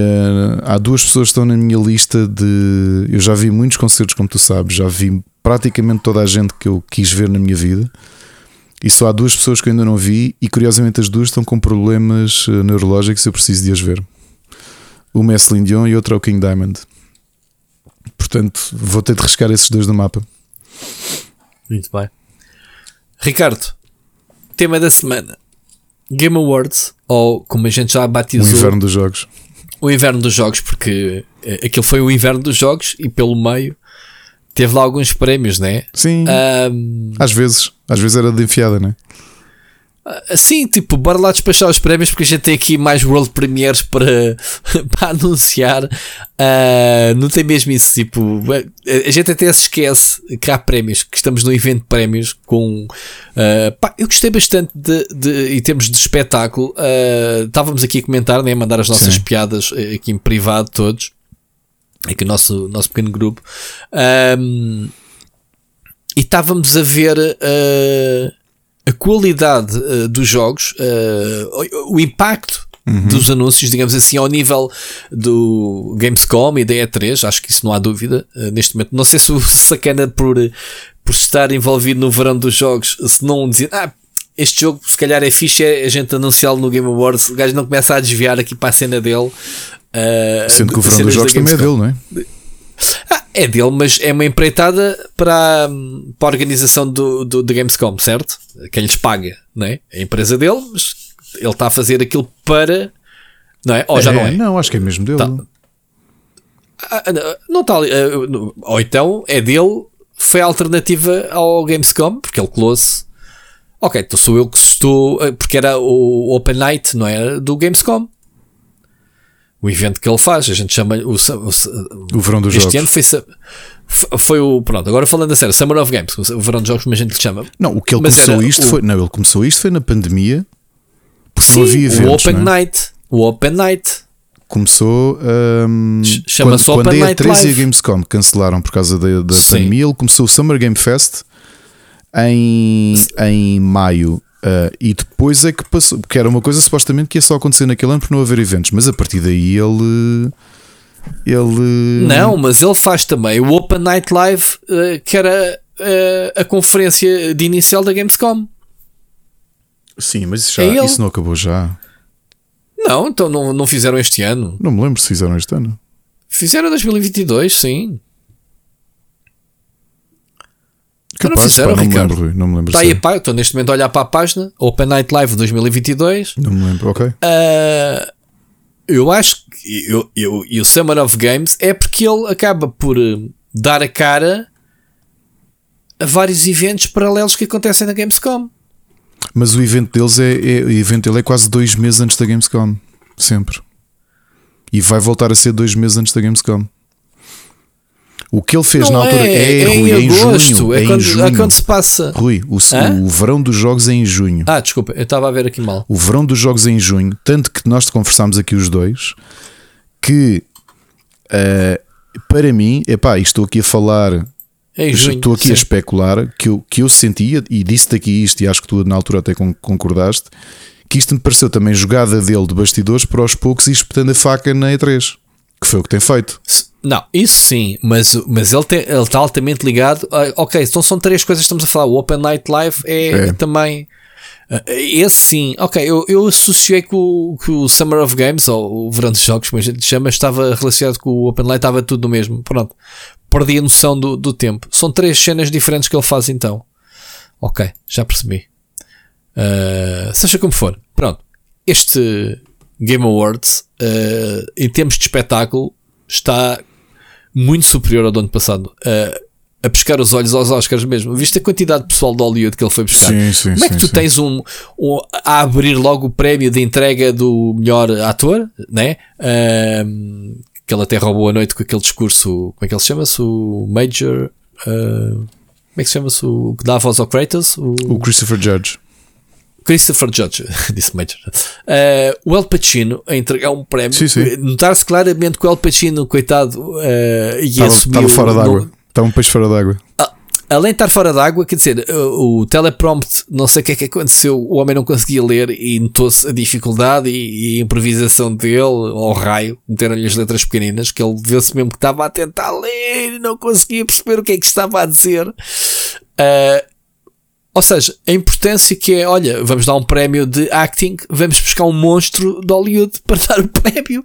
Portanto, logo é um mérito do caraças, man. Tipo, eh, uma vitória para os videojogos, a meu ver, ehm, trazer, eh, ou seja, dar-lhe, se calhar, eh, as varieties, aquela mídia tipicamente ligada a Hollywood, vai se calhar fazer crónicas do, deste evento por causa disto, né? Havia lá vários a- atores, né? Tiveste lá o Pedro Pascal, mais a, essa rapariga, mas aí estando ligada à série do, do Last of Us, eh, curiosamente, com o Troy Baker e com a. a- a- como é que se chama-se? Que dá voz à Ellie, lembras-te? Eh, Uh, Ashley Johnson. Ashley Johnson, sim. Eh, os quatro juntos foi bastante engraçado. Pois foi. Portanto, hum, muitos nomes ligados a, a- e tivesse até em vídeo o pessoal do Nights Out, do, do o Daniel Craig e o realizador, eh, a propósito de uma skin ou um crossover com o Among Us, né? a ver com, com o filme deles.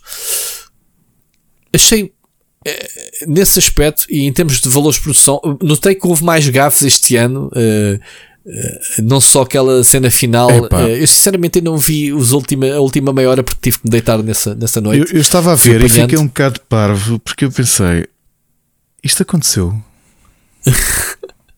Mas eh, eu nem sequer percebi a mensagem do rapaz, o que é que o rapaz queria dizer, percebeste? É, Eh, epá, aquilo parecia assim semi-trolling, não é? Porque ele diz: eh, Eu quero nomear este prémio. O que ele tra traduzido Ok. diretamente foi: Eu quero nomear este prémio para o meu rabi ortodoxo reformado Bill Clinton. ok. Mas em primeiro lugar, como é que ele está ali dentro? Ele vem da plateia? Ele vem da tu- vem. Eu, eu por acaso depois puxei para trás e aquilo, pá, aquilo foi tudo. Ele, portanto, o, o Miyazaki e a equipa da From Software vêm de um corredor da esquerda E, e há uma câmara que apanha no precisamente em que eles vão subir as escadas, vem o rapaz a bater palmas e junta-se a eles. Pá, aquilo chega ao ponto, se reparares a repetição, ele até, estás a ver aquela coisa que tu fazes de pôr assim, paras e pões a mão nas costas de alguém para a pessoa passar. Ele faz isso a dois do- da equipa de From Software e simplesmente junta-se a eles. E está com eles a apresentação toda. E ninguém dá por nada. até dá ele, por nada. Até ele ir ao microfone, ah, que até quando o Miyazaki acaba de falar, acho eu, e acabou a entrega de prémio e a produção até levanta o som do, não é? Aqueles, o habitual, o som de para as pessoas saírem do, das escadas. E ele vai ao microfone e eles baixam outra vez o som para só ouvir o microfone. Ok. Houve. É assim, Ele depois vai dizer que o rapaz foi preso, quer dizer, ele não fez nenhum crime, quer dizer, invadiu uma cena, pronto, acontece em todo lado, não é? Uh, o o Vitor Antunes fez um post a dizer que o gajo tinha sido preso. Para, eu também não percebo bem o que é isso. Que crime é que ele cometeu? Já, cometeu crime. Pá, fez uma invasão, deixou uma mensagem. Foi algum incen- incentivo ao ódio? Acho que não, né? Uh, fez alguma coisa de errado? Tirando. Se ele está lá dentro, quem é que o deixou entrar? Tem que começar por aí. Tipo, quem é este? O, o Quem que é miúdo? assustador Tá- daquilo, ok? Ahm, O o que é assustador daquilo é que o rapaz só Ah. quis eh, fazer uma piada. Yeah. E se quisesse Só fazer algo mais? Isso daí é diferente, mas não aconteceu. Não, isso daí já era um problema de segurança deles. Isso daí, se fosse um crime, pá, pode acontecer em qualquer arte, qualquer cerimónia, se não forem tomadas as. Pá, eu já fui a muitos eventos em que uns é uma baldaria total, que tu entras, se quiseres ser penetra, Ricardo, se quiseres ir a muitos eventos comigo, é pinners e, e, e, vais a festas e não sei o quê, after parties e isso de apresentações, que muitas vezes não vou, vou-me embora, mas percebes? E acho que é, é, é fácil de entrar.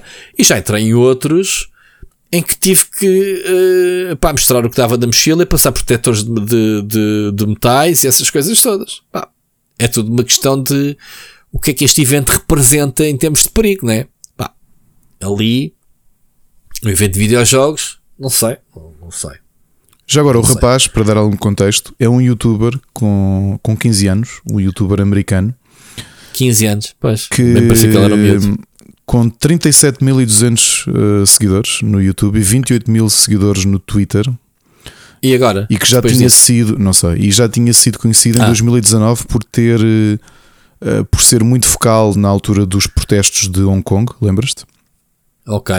Eh, e por já tinha um historial de fazer eh, de penetrar em passando a expressão, Ok. de ser penetra Ok. em eventos de gaming. Certo. Pronto. There you go. Eh, de- e ele comprou um bilhete como qualquer outro? Ah, ele vende-se bilhete para assistir? Sim. Ahm, Ok, não sabia. Pensei que. O que ele que próprio, havia depois da entrevista que deu ao Times, ele deu, deu entrevista ao LA Times na sexta-feira, disse que tinha comprado um bilhete, uh, mas que o lugar não era muito bom uh, para conseguir fazer isto, então conseguiu uh, ver que havia um lugar vago mais perto do palco e foi sentar lá num dos intervalos. Ok. Ok. Ok. Um, Olha. Engraçado. O que ele fez inicialmente até uh, tinha sentado ao pé da equipa da Santa Mónica, porque havia um lugar vago e foi-se lá sentar ao pé deles, porque eles estavam mais à frente. Então, giro. Eu acho, acho que isso vai ser bem inocente. Coitadinho do miúdo. Ah, tens razão, se fosse uma coisa perigosa, a, estupidez era da, da organização. Pá, neste caso, fuck the Oscars, mesmo.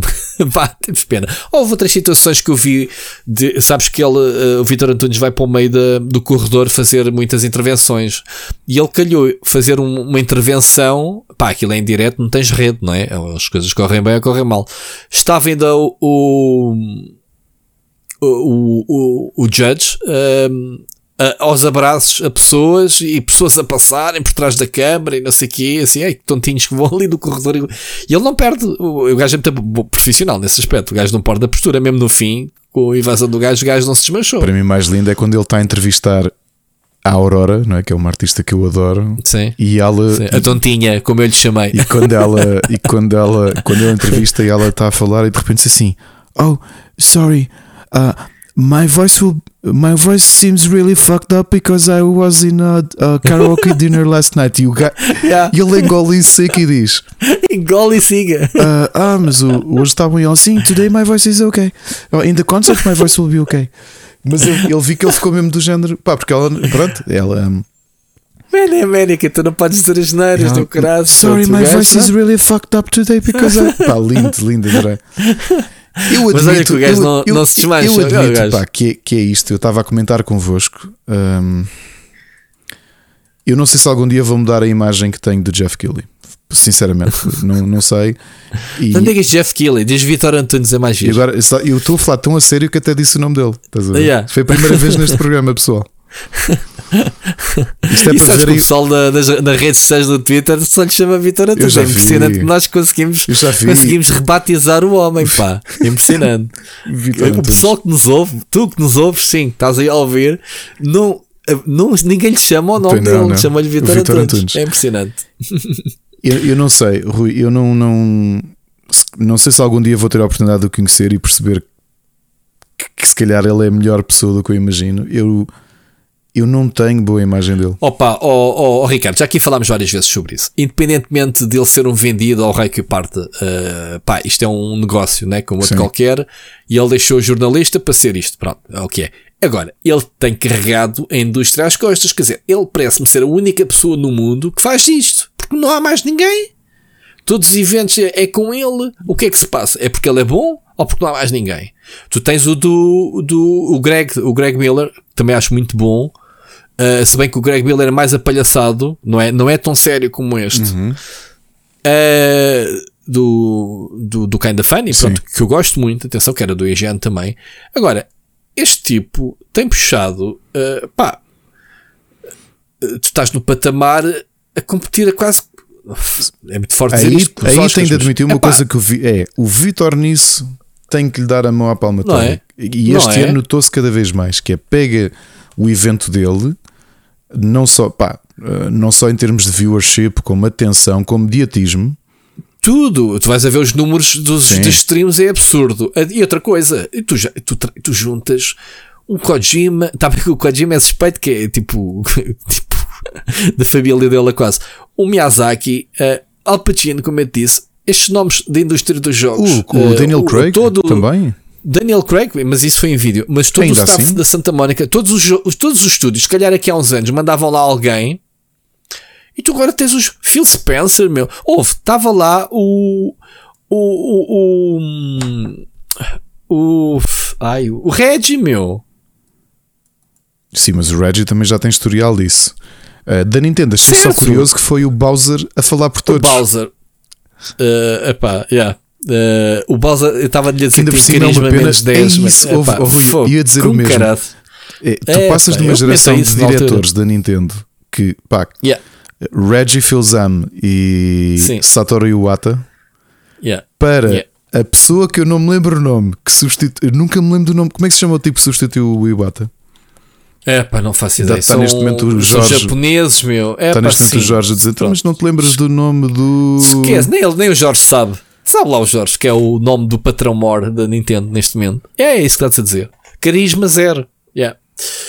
Eh, então, neste, nos Estados Atualmente Unidos, é o- não, mano, é, o Bowser é é o gajo que está lá na torre Rui, dele Rui, quem eh, substituiu- a assinar papéis. Estou a ler no, estou a ler no wiki que não lembrava dos nomes, ok? Quem sucede ao Iwata é o Tatsumi Kimishima São nomes, eh, eh, são personalidades diferentes. e em 2018, que é atualmente ainda o presidente, chuntar o não Furukawa. estão. Lembras-te de Mas chuntar o eh, eu Furukawa? posso.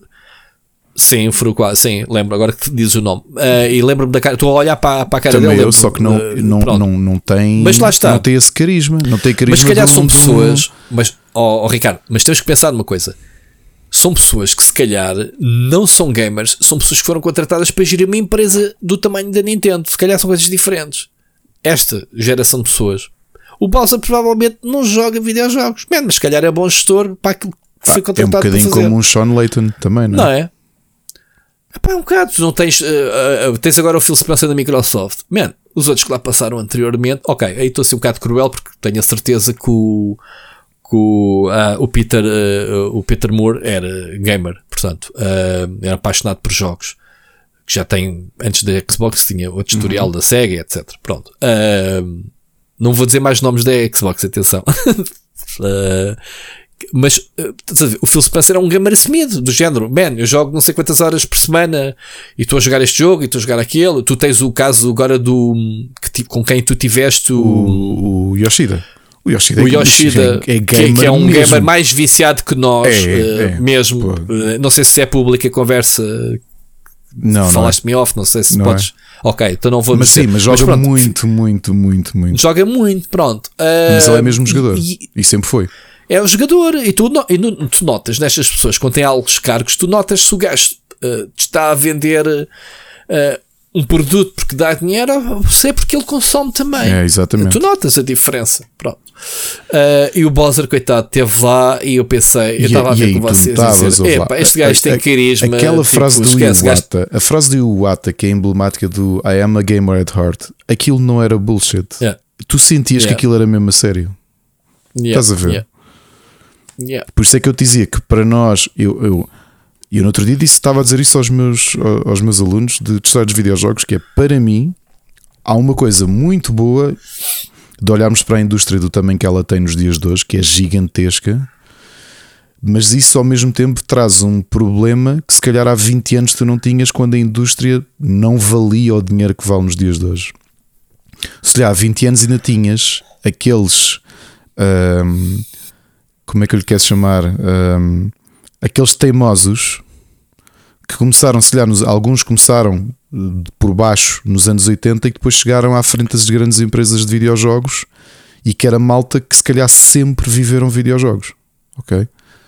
Nos dias de hoje Olha, é isso que tu dizes, as um... indústrias já são tão grandes que é, que é o que tu dizes e com razão. Se calhar já tens malta que se calhar é muito bom em determinadas áreas, estou a falar de executivos, obviamente, Uhum. E, e, eu acho que isso vai levar a uma coisa. Não sei se concordas comigo, Rui. Esta, um, esta fase meio romântica que nós tivemos e que me parece estar a acabar de tu teres figuras emblemáticas das empresas. Sim. Um bocado das pessoas, das é? pessoas serem uh, reconhecíveis. É, sim, que é aquelas claro. pessoas que são focais, que não, tu sabes dizer, que vão a um evento e que, conhe e que sabem mesmo. E vais jogos. tendo outras. Vai, vais tendo outras. Por exemplo, tu agora vês um Cory Barlog e dizes: Olha, né? Estás a dizer ah, por aí, eu estou a dizer é se calhar um presidente de uma Nintendo. Uh, não, isso não. Caso por ser um presidente de uma PlayStation, uma sim. Microsoft, se calhar depois sim, do Jim sim. Ryan ou depois do Phil Spencer. Mesmo o Jim Ryan não é uma pessoa que dá muitas entrevistas, não. mas vejo mais como executivo do que propriamente um gamer. Aí, nesse aspecto, só porque ele, pronto, como dá muitas entrevistas, é, é, é relevante para nós. Uh, o Phil Spencer já é aquela do eu sou gamer, bora lá. Uh, e que é mesmo, não é? É mesmo, Phil Spencer. É, é, é, é? ele é. É, o gajo é, é gamer, assumido. Uh, volta e meia o gajo diz, e, e, não tem problemas dizer que joga jogos da concorrência. Já apanhei a apanhar, uh, a, sei lá, provavelmente a jogar o God of War uma coisa assim. Bem provável. Nesse aspecto, uh, nesse aspecto não, não tenho dúvida. Agora, mas é um bocado tu, o, que tu, o, que tu estás a dizer. Há, há outros nomes que vão surgindo, mas a nível de presidente, uh, como tu dizes, de uma Nintendo ou uma Sony, é, é difícil de, de ver. Porque as empresas precisam, pá, precisam de pessoas que percebam do negócio, não é? é e vão, e vão buscar. São pessoas nomeadas, não são pessoas que sobem. Se não tínhamos lá o Miyamoto como presidente da Nintendo há não sei quantos anos, a seguir ao, ao, ao Yata, se fosse por aí, não era? Se calhar, sim, se calhar, não tem perfil para isso também. Diz, Pronto, o Miyamoto diz: Man, não, eu, eu não sou. Não é executivo. Eu sou um designer, eu sou. Yeah, não sou executivo. Posso ter, obviamente, poderes de executivo, né? Porque sim, ele manda em, em muitos departamentos, mas não ao nível de, de, mandar a Nintendo. Seria fácil, fácil Miyamoto ser uh, um presidente se é que. Se é, se é que fosse o objetivo de, de trazer carisma oposto do que propriamente dirigir uma empresa que também da Nintendo. Estás a ver a diferença? Sim, não, é assim. É, é, é, se calhar estamos a ser injustos com o Bowser. Pronto, eu, não, eu não sei se somos injustos. Eu acho que se nós tivemos um período idílico em que ou talvez seja estatisticamente menos provável nos dias de hoje, em que de repente tens não só malta que são excelentes executivos, como é o caso do Iwata, mas disseste o, Yuyata, mas, uh, mas houve, o, a Wii U foi um flop e veio da mente dele. Está bem, Portanto, mas a DS, não, a, DS, a DS não, é? não, foi, nem a Switch, nem a Wii. Ué, mas, mas, mas não estão livres de, de flops. Mas eu não estou a dizer que sejam livres de flops. E, o que eu estou a dizer é a diferença pronto. é que é malta que se nota que é mesmo apaixonado por aquilo que estão Olha, a fazer. E tu sabes o que é que aconteceu ao Wii Wata quando uh, a Wii U foi um flop? Ele cortou o seu próprio salário. Pronto, there you go. Uh, ou seja, as pessoas reconhecem que fizeram uh, a geneira e, e, e, e acontecem coisas. Pronto. Um, mas a diferença que eu estou a dizer é: se calhar teres malta que é mesmo apaixonado por videojogos, não é aquilo que tu vês e tu, e tu conheces isto melhor do que eu porque tu cobres o mercado tecnológico. Alguém que está a dirigir uma empresa de software e a seguir, se calhar, vai para uma de transportes, estás a perceber? Uh, oh, Ricardo, isso é uma coisa que eu eh, ainda hoje ouvi ontem e disse assim: olha, subscrevo que é um líder de uma empresa, um líder, um chefe. há uma diferença entre ser chefe e um líder, ok? Uh, um líder de uma empresa tem que saber exatamente as dores dos seus empregados. Como? Passando por elas. Ok? Se não souber, não está a fazer um bom trabalho, porque nunca vai perceber uh, as motivações, a motivação dos seus empregados, as queixas, o que é que as pessoas precisam, etc, etc. Percebes o que eu estou a dizer? Ou seja, imagina, eu sou jornalista, amanhã sou uh, um. Como é que se diz? Um, um uh, vou para uma agência, não é? Como o Jorge. Uhum. O Jorge sabe o que é que os jornalistas precisam para trabalhar, certo? Porquê? Porque foi jornalista. Ou seja, a, a ligação que tu tens com o Jorge não é a mesma que tens que uma pessoa que assume um, um, um, um cargo de uma editora ou de uma agência com quem tu precisas, não vai saber as tuas necessidades. Percebes o que eu estou a dizer? Uhum. Como há muito jornalista a, trabalhar em agências, e eu conheço muitas agências de, uh, e falo com pessoas que, foram jornalistas, eles sabem que a gente precisa de imagens, uh, precisa de imagens de alta resolução para uma revista, de baixa resolução para a internet, sabem essas coisas todas. Eu, se fosse fazer isso, eu saberia o que é que os jornalistas uhum. precisam. Por isso é que estou-te a dizer, a mesma coisa se passa em todas as indústrias, caraças. E dos jogos não é exceção. Uma pessoa que ganha uma liderança de uma, uma empresa tem que saber exatamente o que é que está a fazer. Não é só um tipo, olha, sou bem da bom mexer no Excel. Percebes? Olha, eu, eu ia deixar isto para as sugestões, mas vou-te fazer a ponte. Eu comecei a ver uma, hum. uma sitcom nova que está a dar na América, não sei se vai chegar a Portugal ou a algum serviço de streaming, chamado American Auto um, que é protagonizado pela, e, e, isto agora parece só follow-ups esta conversa. É, e é protagonizado pela Anna Gasteyer, que é uma comediante uh, que veio do Saturday Night Live e que, e que tinha um personagem muito famoso nos anos 90 no SNL porque ela é excelente a imitar a Celine Dion, ok? Tanto que a Celine Dion chegou ao SNL ao mesmo tempo que ela. Ok? Pronto, isto foi só aqui uma parte. O que é que é o American Auto? É exatamente isso que tu estás a dizer. É uma paródia às danças de cadeiras como tu olhas nos dias de hoje para os CEOs. Que é Anna Gasteyer era CEO de um laboratório farmacêutico e uma marca ficcional de carros americanos, uma marca gigante com 100 anos, paga-lhe para ela ser CEO da empresa. Uhum. Ela percebe zero de carros, não tem carta e detesta carros. Exato. E é, Quem a escolheu. e anda à volta disto, ou seja, das, claro, é, uma, é uma sitcom, ok? É uma comédia. Certo, é ficção. É ficção. Mas mas é exatamente para fazer sarcasmo é àquilo que se calhar exatamente, que é, de repente tens é, tipo duas pessoas abaixo dela que percebem muito de carros yeah. e que ela às yeah. vezes faz, faz os comentários dela um bocado pá, yeah, eu sou CEO, tipo, I don't care, tipo. Uh, estás a perceber? Epá, isto é por base de uma conversa que eu tenho com o meu compadre, que é engenheiro, há mais de 20 anos, em que ele, por não ter estudos, nunca conseguiu uh, subir uh, de posto, do género, uh, nem cabe. ele ainda concorreu, ele, não sei se é cabe, para a escola de sargentos, ainda concorreu, mas nunca conseguiu chegar lá. Que me diz: Yeah, se um puto que saia agora da universidade que concorra para a GNR e entre, ele vai ser meu superior. Eu digo, como? Sim, sim mas é, o que é que é, percebe qual, do teu serviço? Tal e qual o que é que ele percebe? Zero. Não, não interessa, tem estudos, sobe logo para, uh, como é que era? Uh, tipo, sargento logo por menos, ou alferes, alferes, alferes. Pronto, estás a ver? E, ele, e pensas, uh, yeah. Mas olha, mas aí vou-te dizer uma mas conversa. Mas tu, com a experiência dos teus 20 anos, não tens direito a, a, a mérito, a, a subir de carro. Não. Uh, não, disse-me ele, epá, friamente. Isto parece, parece uma conversa. Arrumou conversa. Eu tive esta conversa há muitos anos com o meu avô, exatamente por essa perspectiva, e olhando para a questão dos, dos do, das forças militares, mas também a nível de empresas. Eu vou dizer exatamente isso. E ele, por acaso, tinha uma perspectiva diferente, uh, porque ele dizia, pá, ele que estava, era chefe de departamento há muitos anos na Caterpillar, não é? na STET, na CAT. Na CAT, tem bons telemóveis. Uhum. E que uh, de repente ele, já, ele ajudou a fundar a empresa cá em Portugal. Uh, teve a oportunidade de ir, de ir, tirar engenharia e não pôde, não é? porque não, não, não conseguia para as horas extra que fazia a trabalhar. Uh, mas ele tinha aquela perspectiva, ele próprio questionou-se sobre isso, que é, então, mas espera lá, porque é que vem este tipo aqui e de repente já, já está à minha frente? E, e ele próprio teve de fazer um bocado essa, essa, essa reflexão a dizer, sim, eu posso ter muitos anos de, de, de experiência, mas o meu conhecimento e a minha formação colocaram-me, colocam-me automaticamente uma barreira.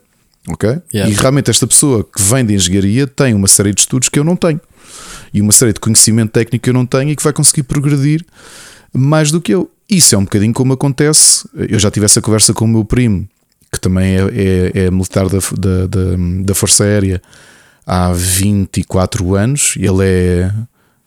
Ele já. Como é que se chama agora? Espera, como é que se chama? O último posto de sargento, portanto, ele. Uh, Sargento-chefe. E, e é o máximo que ele vai conseguir. Porquê? Porque ele tem o 12 yeah. ano. Vá lá, mesmo assim, sargento. Normalmente nem passava este cabo. Uh, mas ele tinha o 12 segundo. Pronto, ele fez o 12 segundo e foi fazendo a progressão toda a nível de estudos. Uh, de, aliás, ele acabou há pouco tempo. Ele teve dois meses a fazer uh, os exames para sargento-chefe. Veio para Lisboa e tudo. Para aqui, para o Estado-Maior das Forças Armadas. Agora, é o que ele diz, realmente, se calhar vem uma pessoa com uma licenciatura e tem outros conhecimentos que tu não tens, quer dizer, um, um, um se calhar um oficial com menos anos estudou mais uma série de temas que tu não tens. Não, isto não é, quer dizer, há situações, e se alguém nos está a ouvir e dizer os estudos não dizem tudo, é verdade. Pois, eu não vou dizer pois. nomes, mas eu lembro pessoas que estudaram comigo e estiveram comigo na associação e estávamos numa faculdade em que tínhamos de ter notas muito elevadas para entrar, uma faculdade pública, e são das pessoas. Rui, eu nem sei, eu, eu, nunca vi ninguém escrever tão mal como duas pessoas especificamente como estou a lembrar. E a pensar, estas pessoas estão no ensino superior, ok? E eram pessoas muito limitadas. Pois. É o que é. Há casos e casos. Uh... Voltando, o Bowser se calhar estudou e pronto, e está lá. O Bowser tá se calhar, Ricardo, sim, o Bowser se calhar é um excelente executivo, mas esta série que eu te digo, American Auto, representa bem essa perspectiva de. Sim esta dança de cadeiras eu acho que vai começar a acontecer cada vez mais nos videojogos. Enquanto tu, se calhar, tiveste muito tempo, vê o caso uh, do Jorge e do Nelson que nos estão a ouvir e outras pessoas no mundo todo que tem acontecido, que é pessoas se calhar vão buscar jornalistas de videojogos para integrarem as estruturas das marcas, porque são pessoas que conhecem bem o mercado, que têm formação, uhum. que faz sentido para as marcas serem apostar nelas o mercado neste momento já é tão grande que se calhar daqui a um tempo vais ver o CEO de uma empresa, uma Ubisoft, imagina, e vão buscar alguém que vem de uma farmacêutica.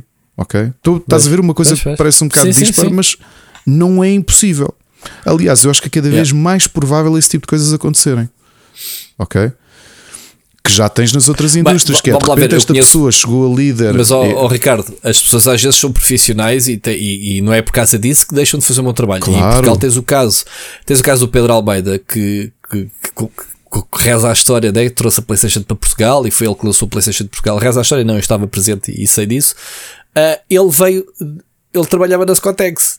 Uhum para Legenics, depois foi trabalhar para a Luz ao Mundo e na Luz ao Mundo a pensar que ia para o audiovisual, que era a área dele, não, deram-lhe uma consola para a mão que ele, que é isto, meu? PlayStation, caralho. Ele simplesmente transformou. Uh, e a equipa dele, que ainda hoje é quem está à frente da PlayStation em Portugal, como tu sabes, uh, e bem, a maior parte das pessoas andam pelo mundo, vieram da equipa uhum. dele. Temos na Austrália, temos, uh, né, da, ajuda-me, a Liliana, que é. Atualmente é vice-presidente de, de, de, vendas da Sony na Europa na Europa. Pronto, temos pessoal de altos cargos uh, uhum. a nível mundial. Uh, o Cunha, não é? Temos que agora é, é, é Brasil, manager do Brasil. Cunha, não, e agora não é exatamente. só, agora é na América Latina toda.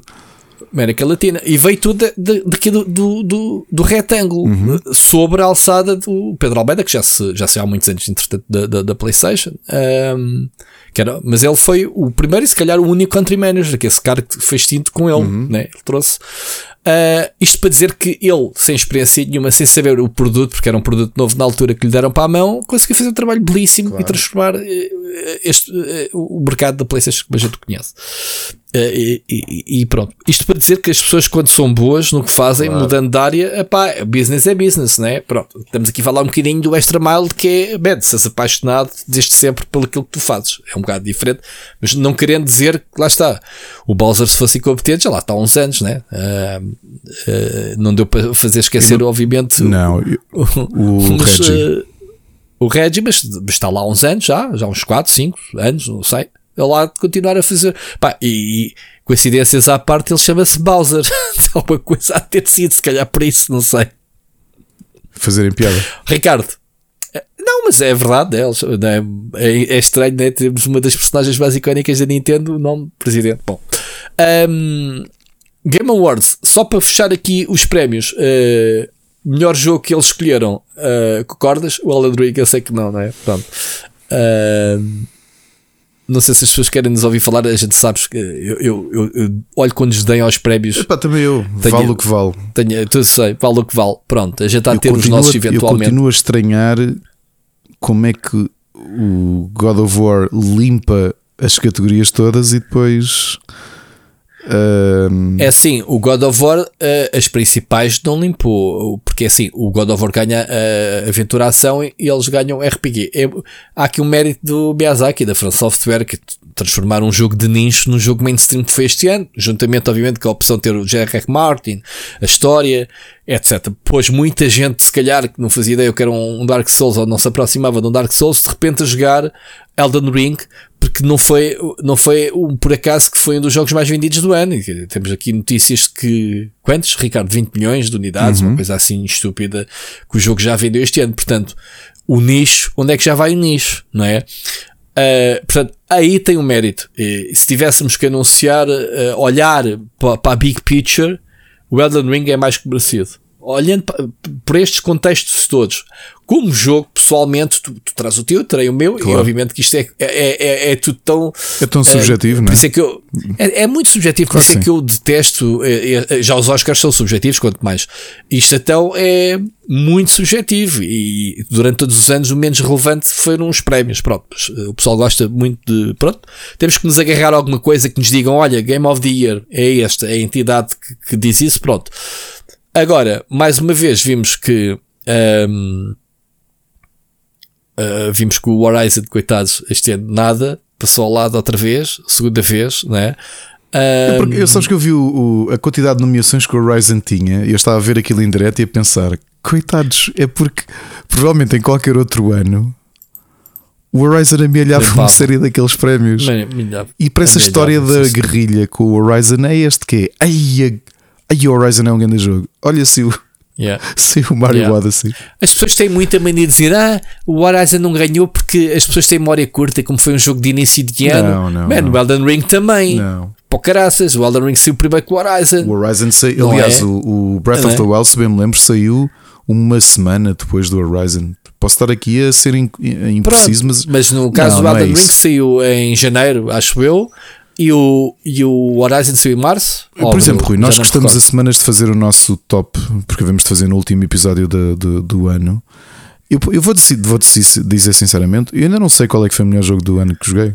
Não, não sei mesmo. Não, não sei Pá, mesmo. Eu também costumo fazer todos os anos vídeos para o meu canal dos, dos melhores. Neste momento da minha lista Uh, ainda há um ou outro que eu quero jogar até, até fazer isso, está uh, uh, para lá de 10. Ou seja, nós que andamos aqui o ano todo a dizer que este ano foi fraco em termos de jogos, o Jorge Vieira tem toda a razão, obviamente, de dizer olhem lá bem para o ano que foi, porque houve menos quantidade, sim, mas houve jogos muito bons. Houve, olha, tu olhas para a Switch, por exemplo, houve, volta e estou a jogar bons. um Kirby Forgotten, Forgotten Land, é um grande jogo. Yeah, yeah, é mesmo yeah, um grande jogo um Xenoblade yeah. Chronicles que tu tens muito mais horas do que eu. Uh, Foi tão malzinho jogo. neste. Levou tanto. Uh, ninguém quis saber. Mesmo a direção artística do jogo, man, acho o, que o jogo está. O Bayonetta 3 já tem algumas dúvidas de. Mas pronto, mas eu não, não, não cliquei com, com o jogo, como, como sabemos. Certo. Um, e. Epá, Os prémios são sempre injustos. E, e novamente, eu como, como, tenho, como tenho a opinião que tenho sobre os Game Awards, também acho que não. Oh, oh, Ricardo, sabes que os Game Awards são muito importantes da mesma forma que tu que, tu que tens dois eventos por tua conta, né? o IndieX e o PlayStation, tu sabes o que é que representam esses prémios para, para os envolvidos, né? caso do Talents, que só o selo do PlayStation claro. Talents abre portas brutais. Ora, tu imagina um jogo, está bem que estamos a falar de jogos AAA que não precisam, obviamente, disso, não né? precisam, mas já é, começa a ser esta tónica sim, do pronto. olha, ganhamos 5 prémios no Yeah. Uma, uma ah, PlayStation uh, já faz esse tipo de anúncios. Certo, certo, certo, certo. Pronto. Uh, pronto, por isso é que eu estou a dizer, são importantíssimos. Uh, ou mesmo serem só nomeados, também me parece que, que seja bastante importante. Uh, agora, não, não vamos sequer discutir os prémios, para toda a gente que, que está interessada sabe. nem vou dizer não, se foi pois injusto. É, pois é uma coisa tão, tão. É tão pessoal quem é que sou eu que tu sabes? Eu comprei o Elden Ring, joguei duas semanas e estava entusiasmado e depois perdi a pica porque meteram-se outros jogos pelo, meteram outros jogos pelo meio. Mas quem sou eu para dizer que. Lá, não, eu posso não ter uh, gostado, mas não, não vou dizer que é um mau jogo de todo. Não, não, não, nem, nem Sim, isso, mas coisa é, é preciso dizer. O Elden Ring é, é uma vitória da France Software naquilo que eu disse. Só por aí merecia, que é transformar um jogo de nicho de repente, sem se vender, porque o jogo não perdeu nada sim, sim, sim, também acho. dos Dark Souls, ou seja, não, não, não perdeu qualquer essência, ou seja, eles transformaram o jogo eh, num open world, não é a justificação possível, é mais, é mais para levares na boca e te perderes uh, do que outra coisa. Rui, mas tens, o que eu senti, não sei, eh, posso, já aqui posso com várias nesta pessoas. perspectiva. Pareceu-me que o Elden Sim. Ring, ou seja, tanto o God of War como o Elden Ring podiam ser facilmente jogo do ano, ok? Depois do número de prémios que o, que o God of War recebeu, que foram seis, como tu próprio escreveste, Sim. Senti que era quase uma compensação. Pois só que, pronto, não sei o que é que se passa nos bastidores. Como é que, como Para é não é parecer aquela coisa de malta é dizer logo, ah, sim. pois a PlayStation pagou isto tudo. Sim, mas não há dúvida que olhas de repente para, para a banda sonora. Atenção que a direção artística também foi ganha pelo Elden Ring, portanto, não foi um, um open world, percebes? Há aqui muito mais que isso, né? Perdeu para o God of War e o Horizon que são muito espetaculares. Uh, eu disse direção artística, não era o que eu queria dizer. Direção do jogo, pronto, em si. Uh, a direção artística também foi ganha pelo Elden Ring. Portanto, direção do jogo, uh, direção artística, melhor jogo, melhor RPG, 4 prémios. O Elden Ring depois foi buscar pá, outros valores de produção. Portanto, o, uh, a narrativa foi para o God of War, porque lá está. Eu nunca conseguiria dar o melhor narrativa Elden Ring porque é uma narrativa uh, daquelas que não tem entrega de bandeja. Tu precisas de investigar. Há muita gente que uh, está a ler na internet fora do jogo uh, para perceber a narrativa. Portanto, é mau, é mau a entregar. Tens o, o J.R. Martin que a gente já perguntou a várias pessoas se sentia uhum. que, que, se havia realmente o, se era só marketing ou se havia o, o cunho dele. acho que foi a ti que te, pergunto, que te responderam, Ricardo. Ou não? Foi, foi, foi. Já não me lembro foi a ti. Tu perguntaste a um tipo que percebe mesmo disto. Foi alguém que tu entrevistaste, não foi? foi já não lembro quem é que quem foi, mas sim. E que a pessoa diz: não, pá, nota-se perfeitamente que há ali uh, comparado com, com os outros jogos da From Software, claramente superior em termos de, de, de world building, de narrativa, de documentos, ou seja, a história foi feita pelo Miyazaki, mas o, os pilares, digamos assim, do, do, deste universo foram criados pelo George R. R. Martin. Portanto, bom, uh, Elden Ring se venceu ou não, pronto, é, é tão subjetivo, eu aceito uh, embora me esteja a ralar bem, porque depois haveremos ter os nossos ou os meus e, e a minha, a minha eu, eu direi, justificarei depois, mas parece-me que é muito bem, é, ou seja, venha ao diabo e escolha, né? Como se costuma, Sim. como se costuma dizer, preferências à parte. Uh, Ricardo, vamos uh, fechar os prémios. Uh, e este tema é o, é o tema central, obviamente, que nos vai tomar aqui mais tempo muita coisa boa que foi anunciada. Eu aí sim é que digo, pá, adorei mesmo. Eu estava a escrever isto no dia seguinte porque eu não consegui ver até ao fim, andei, andei a ver depois, acabar de ver as coisas que não tinha visto e estava a pensar, eu nunca, nunca me vou despachar neste artigo. Pá, ainda tive algum tempo de volta dele a pensar, pá, as novidades foram anunciadas, ou mostradas, vá, também, isto já leva uma importância do caraças.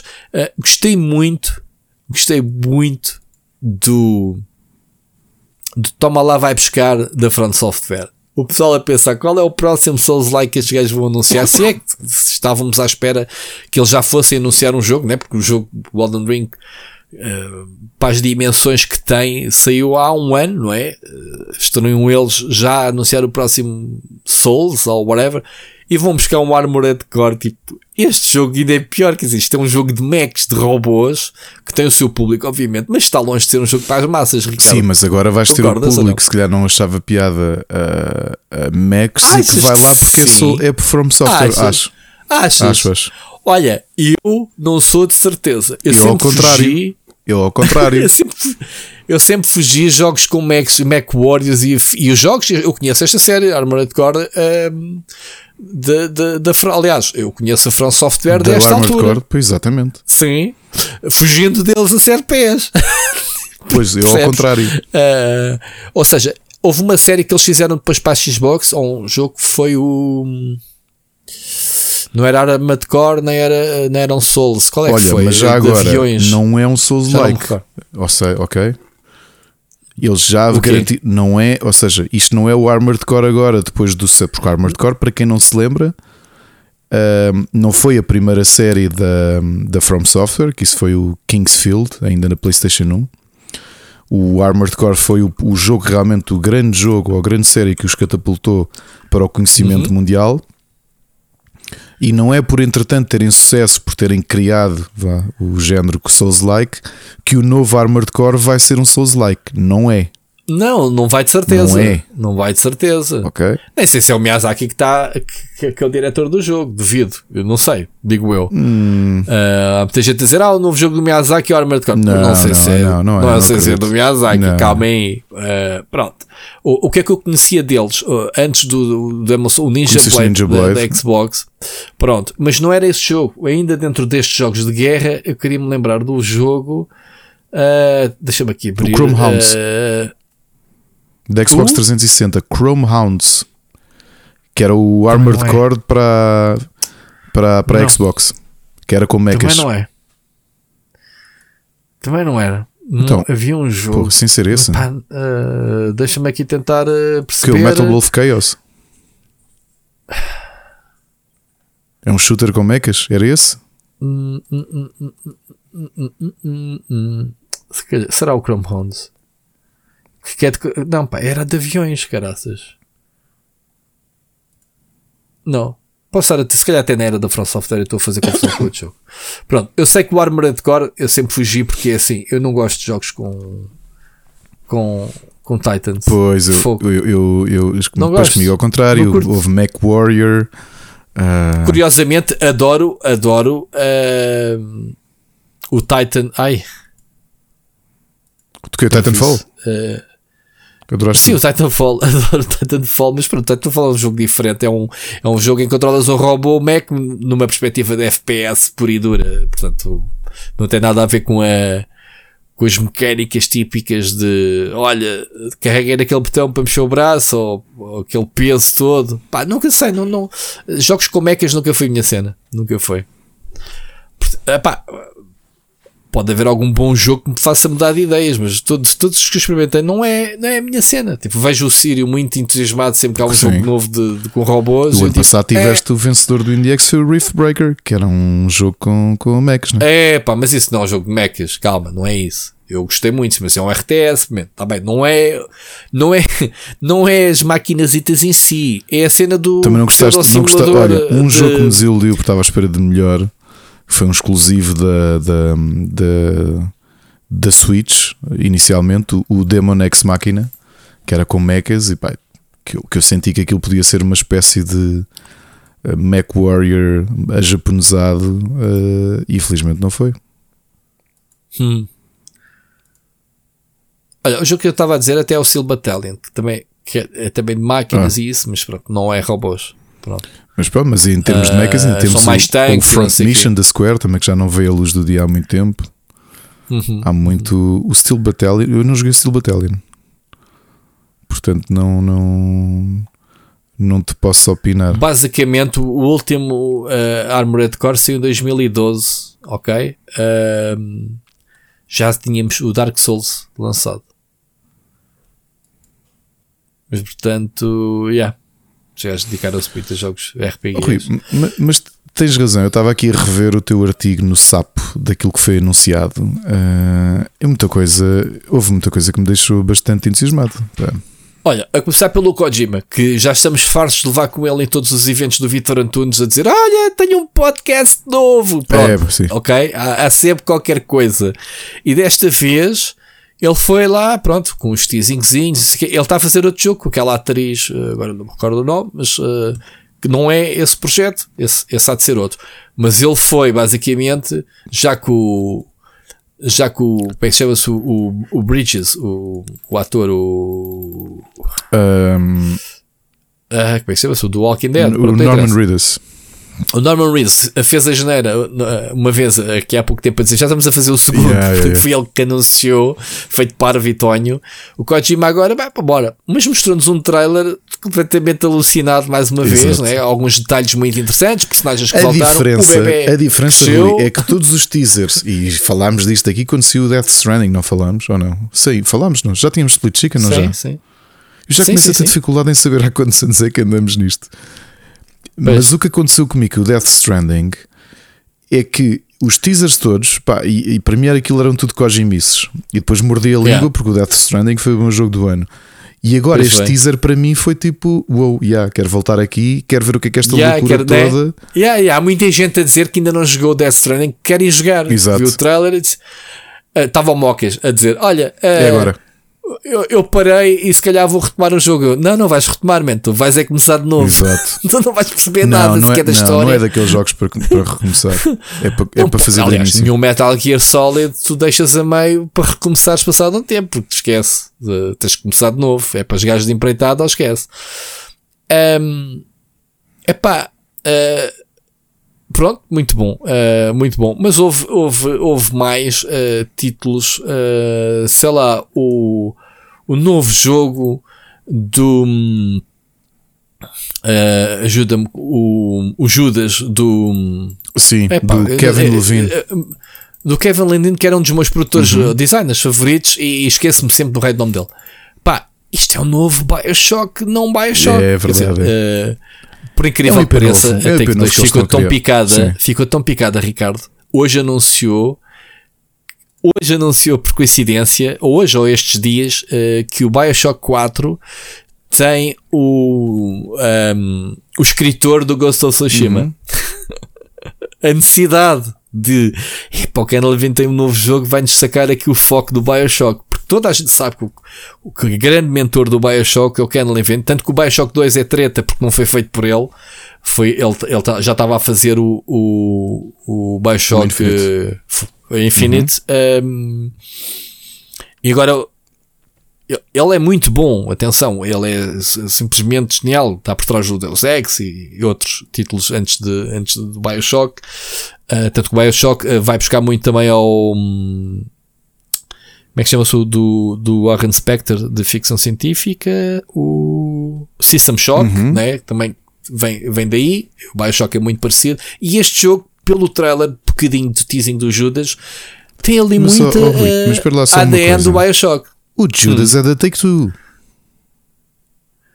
É, sim, mas não é dos. É da Take-Two, é, é editado pela Take-Two. É, sim, senhor. Portanto, eles não estão. Ok, então olha, é, esquece a minha teoria da conspiração. Não, não, não, não. Uh, mas achei é coincidência.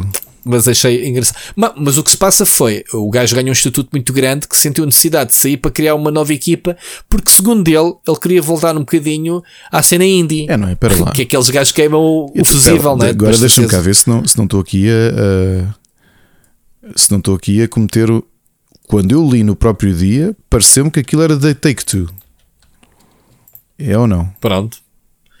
Eu sei que ele tinha feito um, um, um estúdio mais pequenino. Eu pensei assim: ah, o próximo jogo dele, se é um jogo indie, vai ser treta, também. Nunca vais ter os valores de produção, nos narrativos, isso. Pronto. Agora, uh, eu, pelo trailer, parece-me ser um jogo completamente. Ah, não, não, é, não, não, não. Ghost Story, a Ghost Story é parte da Take Two. Ok, então tens toda a razão. Porque então, eles na assim, altura esquece criaram, a em minha teoria 2017, da- da criaram o- a empresa dentro da Take-Two. Era isso que eu tinha visto, ou seja, Exatamente. Porque ele queria se tornar, vá lá, independente. sim, é, da máquina. atenção, vai -se, pessoal, n- não, eu agora entrei em parafuso porque não me estava a esquecer disso. É self-published porque o acordo que o Ken Levine tem eh, com os acionistas e com a direção da, da Take-Two é a empresa pertence à Take-Two, mas o jogo é independente e self-published. Ou seja, aquilo não é publicação Take-Two, tanto que se vocês forem à, à página de Steam, não aparece como Take-Two nem nada do género. Mas, então, mas para que é isso? Não estou a perceber. Epá, Foram buscar dinheiro da, de investimento da, da Take-Two, eventualmente. aquilo é parte da Take-Two. eu tenho, eu A tenho Ghost- alguma razão no que estou a dizer, a Ricardo. empresa, que não, a empresa dele é Take-Two, Ok. ok? É, é, Ok. é parte da estrutura. Não é uma empresa independente. Sim, ele está aqui, estou aqui à frente da subsidiária da Take-Two. Ahm, mas tu estás a dizer que ele tem um acordo self-publish. É um bocadinho, um bocadinho como a, como a Bungie fez com a Sony, né? Sim, Uh, É. Vocês compram-nos, mas nós continuamos independentes e a fazer o que queremos. Uh, pronto, eu sei que na altura ele tinha feito a Ghost Story Games. Eu pensei, epá, este, este tipo é um desperdício. Vai, desperdício no sentido de a contribuição para a indústria né, uh, dele, se calhar. uh, como produtor indie ia-se perder um bocadinho, ia passar ao lado se calhar muita gente ou, ou uma coisa assim. Eu, por este trailer, não me pareceu nada disso. Pareceu-me ser um jogo Pá, eu acho que isto tem o ADN do Bioshock, esquece. Uh, não é, Uhum. sim, não dá para fugir. não é o System Shock, mas tens ali uh, o mesmo tipo de, de, de mods, de mistério, de personagens WTF, uh, muito aquela cena do retrofuturismo, não é? Da cena do robôs com com tecnologia, mas com estilo retro. É a cena do Bioshock, com as mãos cheias de mods. Se isto não é Bioshock, né? a tua personagem tem uma cápsula na mão que abre e que metes lá dentro, tem lá, sai fogo, mods, percebes? Um, e, e isto para mim está na mesma onda, portanto gostei muito. Pá, obrigado, Ken Levine, espero. Nunca fiquei tão entusiasmado com o trailer como este Judas, Ricardo, a sério. Fiquei porque gosto mesmo do trabalho dele. Um, Acredito, acredito. Olha, eu, eu tive outros que me deixaram muito entusiasmados. Um deles, curiosamente, foi o Bayonetta Origins. Por ter ah, gostaste muito da direção artística do me jogo. fez não é? muito lembrar a Clover Studios. Yeah, pois foi. E é, provavelmente, não é? Do, pessoal da equipa. Um jogo, Pessoal da um equipa. jogo agora vou fazendo um comentário cheio de estrelas e cheio de nomes, mas não sei. O Crime Boss Rocky City, que aquilo é, é Chuck Norris, é Danny, Danny Trejo, é Danny Glover, Ice, desculpa, Vanilla Ice. Uh, é Kim Basinger ou é Michelle Pfeiffer? É Kim, Sim. Kim Basinger, não é? Não, é Kim Basinger, sim. Mas eu depois olhei para o jogo e pensei: yeah, isto é. Não sei. Isto é um FPS, é um bocadinho. Tipo, o que é que vai ser daqui, não é? Pá, a cena é que, ao que parece. Ah, o, Ma- o, o Madison também, Uhum. um, do é o Queijo de Natos, protagonista. né? Uh, que é o protagonista. Uh, olha, ele que teve no, no Inverno dos Jogos. Portanto, E ele que foi lá pessoalmente e tudo, é A entrada dele. Sim, com dois capangas e caraças. É pá, brutal. Um, eu também achei muita piada, mano, a, a esse, a esse anúncio, mais uma vez a, a reunir a pessoal do, dos filmes eh, dos anos 90, mesmo, que é mesmo assim, um, nesse, nesse jogo. Um, mais. um, Deixa-me aqui apanhar coisas que me tenham chamado a atenção. Espera aí que eu estou aqui a ver isto no artigo errado. Onde é que está? É que este Crime Boss pareceu uma Ok. espécie de Expendables dos videojogos. Exatamente, estava a pensar nisso, exato. Mais coisas. Mas eu quando Tivemos vi, o Hades desculpa, 2. quando vi Vanilla Ice, eu assim, a sério. É que- sabes que eu me surpreendi Yeah. mais isso do que o Chuck Norris? Yeah. Pá, o Chuck Norris está muito velhote. Não sei se o homem ainda tem, ainda mexe, mas pronto. Mas ficaste com alguma Se curiosidade em relação ao roundhouse kick jogo? dele. Ou não? Não, o jogo em si não me entusiasmou. Eu acho que parece ser um FPS. Isto, não, eh, isto não te banal, vai parecer um. Como é que se chama o jogo? Um, The Haste ou o Payday, uma não, coisa assim. o, Parece. o Sleep, não é Sleeping. Como é que se chama aquele jogo que, que que, que eu já devia ter jogado e não joguei. O. Qual? Passa assim a Hong Kong, um open world. tipo- Sleeping Dogs? Sleeping Dog. exato. Será que é? Acho que vai ser uma espécie disso. Sleeping Dogs é um jogo open world, mas muito baseado nas cenas do John Woo, né? Muito. É que sabes que a forma como perseguições, vês, até os screenshots e tudo, parece-me assim um ambiente similar. Não sei, Ah, pá, se não calhar. sei. Não sei calhar. mesmo o que é que vai sair daqui. Uh, ou como isto tem. Acho que parece-me que vai, vai se focar muito na parte co-op e multiplayer. Se, se calhar tem mais esse ambiente da heist de fazer as coisas em conjunto. Não sei. Mas, We'll mas eu não fiquei muito entusiasmado com o jogo, Rui. Não fiquei mesmo. Mais com o anúncio do- com os nomes ligados do que propriamente o jogo. Eu também confesso, Sim. não fiquei assim. Ah, ok. Pronto, ok. Entusiasmado também, ver. Rui. Hades 2. Fiquei muito entusiasmado. Yeah, viste? Uh, a mesma fórmula, aqui vejo a Super Giants a sair da zona de conforto. a Zona de conforto, Não, aliás, a dizer, ficar na manter-se- zona de conforto, que é uma coisa Exato, que eles exato, não o que faziam, que eles amigos. Não fazem. E de não. repente, é só que o- Yeah. o, o, o retorno financeiro O deve, ser tão, deve ter sido tão grande. grande. que eles pensaram, Sim. amigos, pá, houve, yeah, fizemos Bastion, que é achei genial. um, bocadinho, achei um bocadinho má, má- eh, mas isso sou eu que sou contra os Kickstarters e, e Os Early Access. Não é Kickstarters, Early os Access. Early Access e achei, é, tinha necessidade de lançar o Hades 2 em Early Access, sério, mesma fórmula do primeiro, hum, pronto.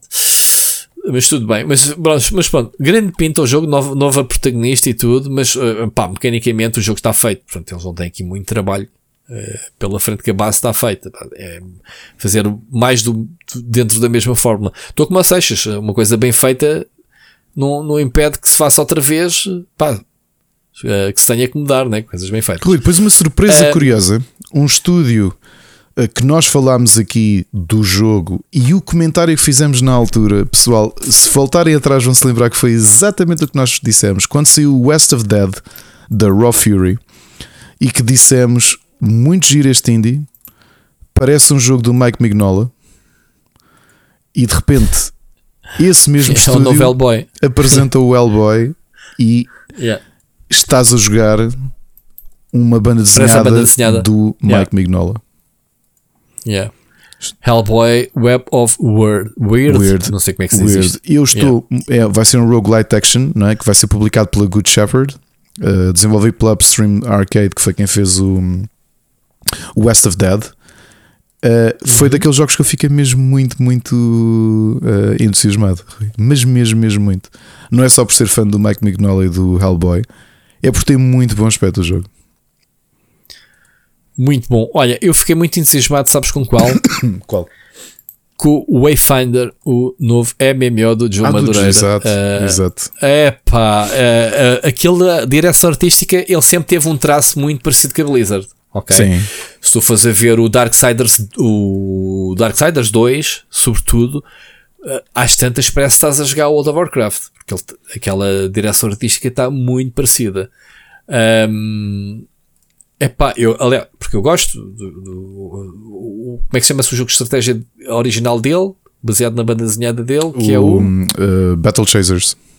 o Battle Chasers, muita gira à direção artística. Agora, este eu achei que estava a ver um trailer da Blizzard.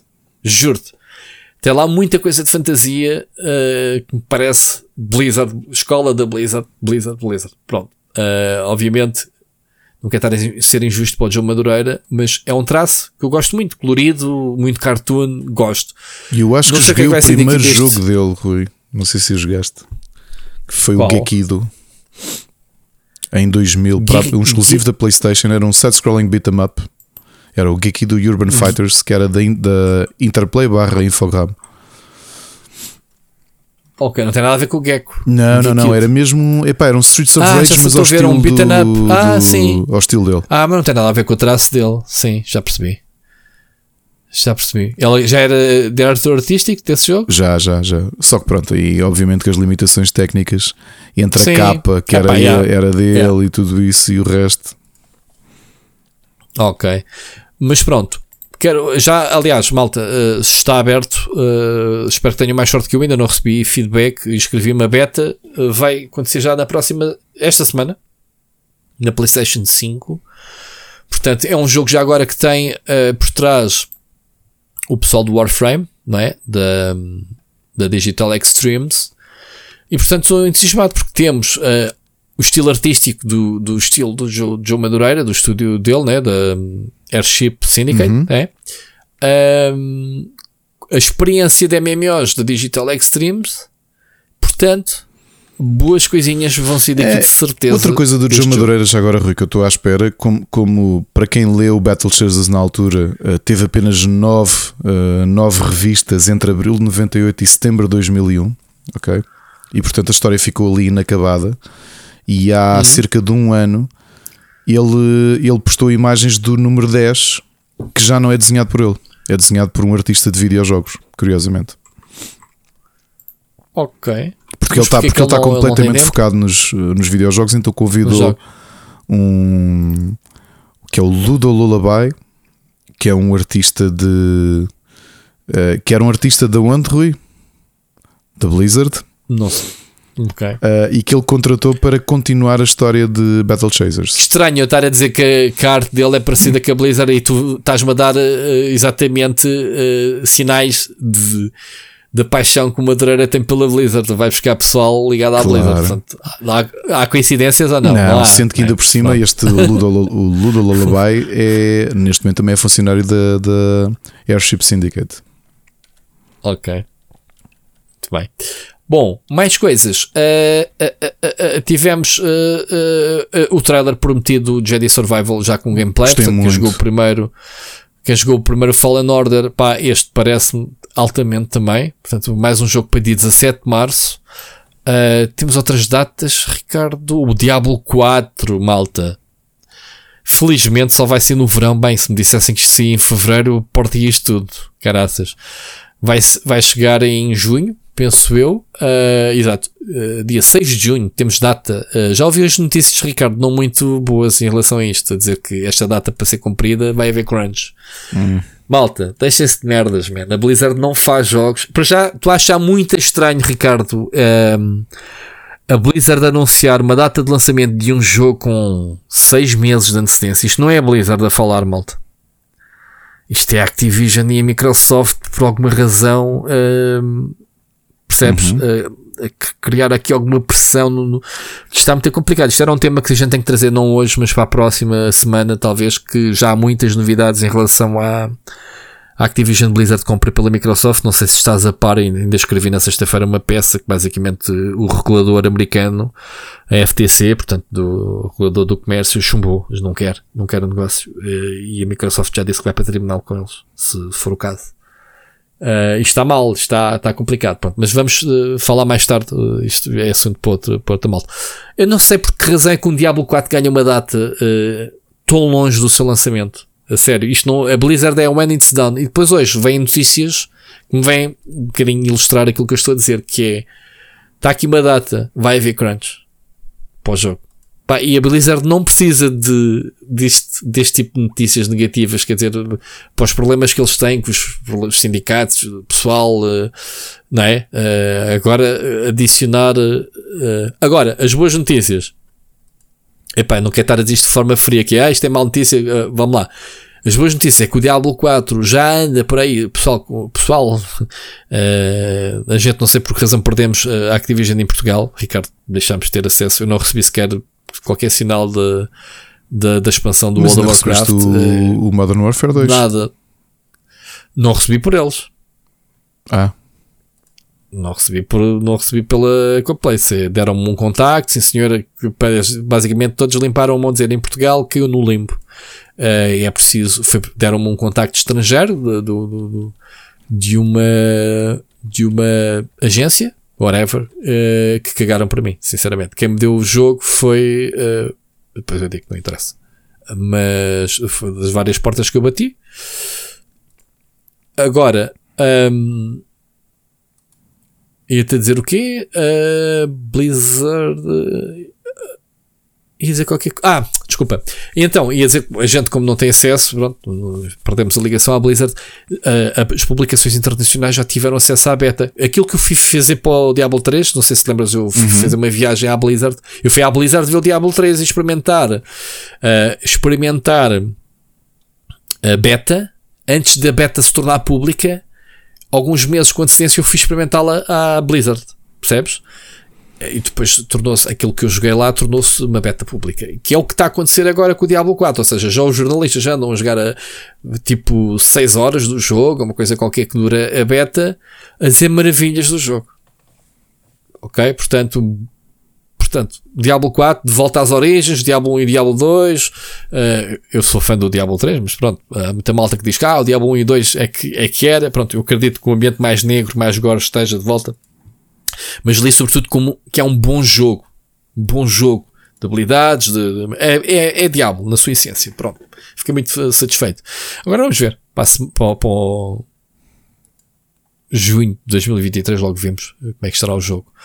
Tivemos também o Blue, Blue Protocol, mais um jogo que a Amazon uhum. agarrou para o Ocidente. A Amazon está-se a tornar a nova, para mim, a nova SOE, Sony Online Entertainment, se é que te lembras. Uhum eh, do EverQuest e Star Wars Galaxies e etc, etc. Tudo o que era MMOs era desta divisão. E a Amazon está, pelos vistos, New World lhes deu aqui e o Lost Ark, os sucessos, deram-nos aqui alguma estaleca para continuarem a apostar em MMOs e a trazerem, a trazerem estes, uh, se bem que a Namco Bandai se calhar não precisaria deles para nada, mas pronto, deu-lhes uh, a parceria para trazer Blue Protocol para o Ocidente. Uh, um jogo que estava adormecido há muito tempo, não sou fã, confesso, deste cena anime, mas depois vi um bocadinho o que pareceu o seu mais próximo gameplay e pá, e realmente o Moka estava a observar, gosta muito deste, deste estilo estético. Uh, eu dou uma palmatória e confesso que, que, está bem fixe. Oh, Rui, vou-te só aqui fazer um comentário, uh, obviamente que é uma, uma chancela que eu sigo muito, que é o EA Originals, uh, que já lançou okay, o FI, o Sea of Solitude, o yeah. It Takes Two, o... Tem um jogo novo. O. Ai, agora mas esqueci como é que se chama o jogo que o, o último jogo que o Klaus fez na, na Design. O do Dice, né? Não Dice. Uh, como foi isto? isto Estou mesmo cansado, caraças. Hei de me lembrar. Fogo, é, o, é o jogo dos dados, sim, eu lembro. Sim. O novo que eles anunciaram, o Immortals of um, Avian. Uhum. Avian uh, é capaz de ter sido o jogo que eu acho que menos encaixa na política que eles tinham de tentar trazer experiências diferentes para, para a chancela. Uh, Isto é, é, é, a cena deles é trazer um jogo por ano. Não uh, acho, não aconteceu originals. dois o ano passado, que foi o Takes Two e o. Hum. E o.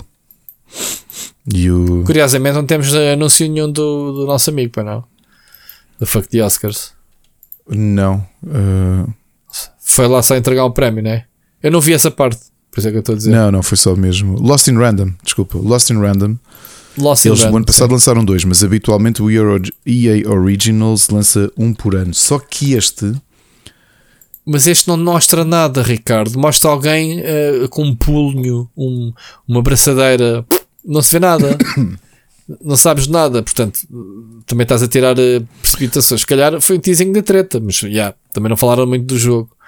Olha, Rui, uh, é eu percebo não, que estás a dizer, não, mas, mas repara, repara na, na, lista de jogos que eles têm. O primeiro de todos foi o Unravel, eu sei.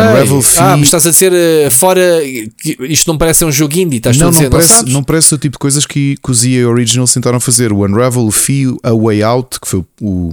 Não foi o primeiro jogo, mas foi o primeiro jogo que o. Que o, que o, o, o Far, Furry. Agora, isto estou mesmo apanhadíssimo. Como é que ele se chama? O autor do, Qual? do It Takes Two, o A Way Out, foi o primeiro jogo que ele fez para o EA Originals. Oh, Ferris. Ferris. Ferris? Sim. É. Uhum. Depois Sea of Solitude, o Rocket Arena, o It Takes Two e o Lost in Random. Portanto, são todos jogos que a experiência é um bocadinho diferente. Agora, este pareceu um, ser um FPS, FPS com magia, sim. Uh, não sei. Mas lá está, só vês 3 segundos ou 4 de, de, de, do que parece ser gameplay. não sei. Uh, precisamos de mais informação aqui, Ricardo. Não, antes de. Antes de coisa. Que esta empresa nova, uh, a Ascendant Studios, que fizeram este, que estão a fazer este Immortals of Avium, é composta por uh, malta que veio do Dead Space, do Call of Duty uh, e afins. Do Halo, se não me engano? Sim, ok, são veteranos, é verdade. Mas parece-me. Não sei, eu, eu, tu tens razão. Se calhar por terem a ligação com a Electronic Arts, se calhar uh, encaixa-se num perfil tipo, ah, é, podemos, podemos lançar neste catálogo.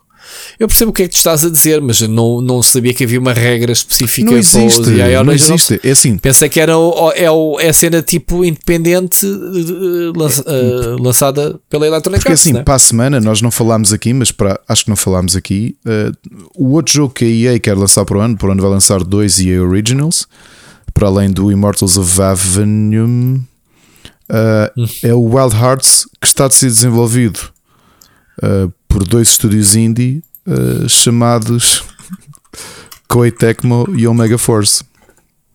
Exato. Omega Force. Vá lá chamar-se Wild Arts e não ser eh, não sei o que Heroes.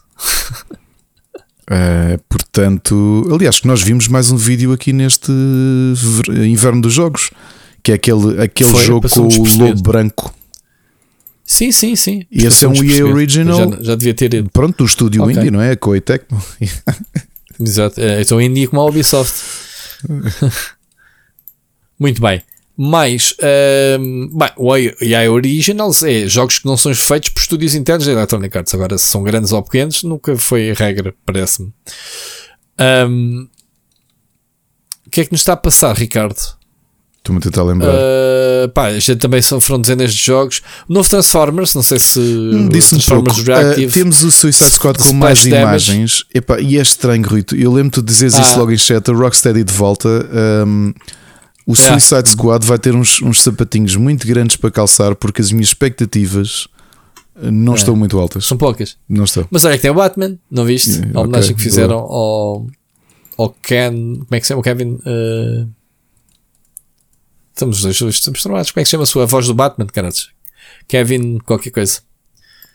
Sim. Não? Sim, preciso. Também vou ter que. Também... Também não estás lá. É pá, vai-te lixar, meu. Não posso Kevin fazer Conroy. sozinho. Kevin Olha, Conroy. Fogo. Ia dizer Kev- Kevin, Stanley Conroy. e Kevin Bem, ao menos Conroy. disse, eu ao menos disse metade do nome do homem. Olha, muito surpreendido, Ricardo, com o novo jogo da Dontnod, Fogo, o Banishers Ghost of New Eden. Uhum. Eh, finalmente, pá, eh, deixar um bocadinho aquela fórmula de lado dos jogos da, Life is Strange. daquelas pseudo-aventuras assim, point and click, eh, Life is Strange e, e mil e um spin-offs.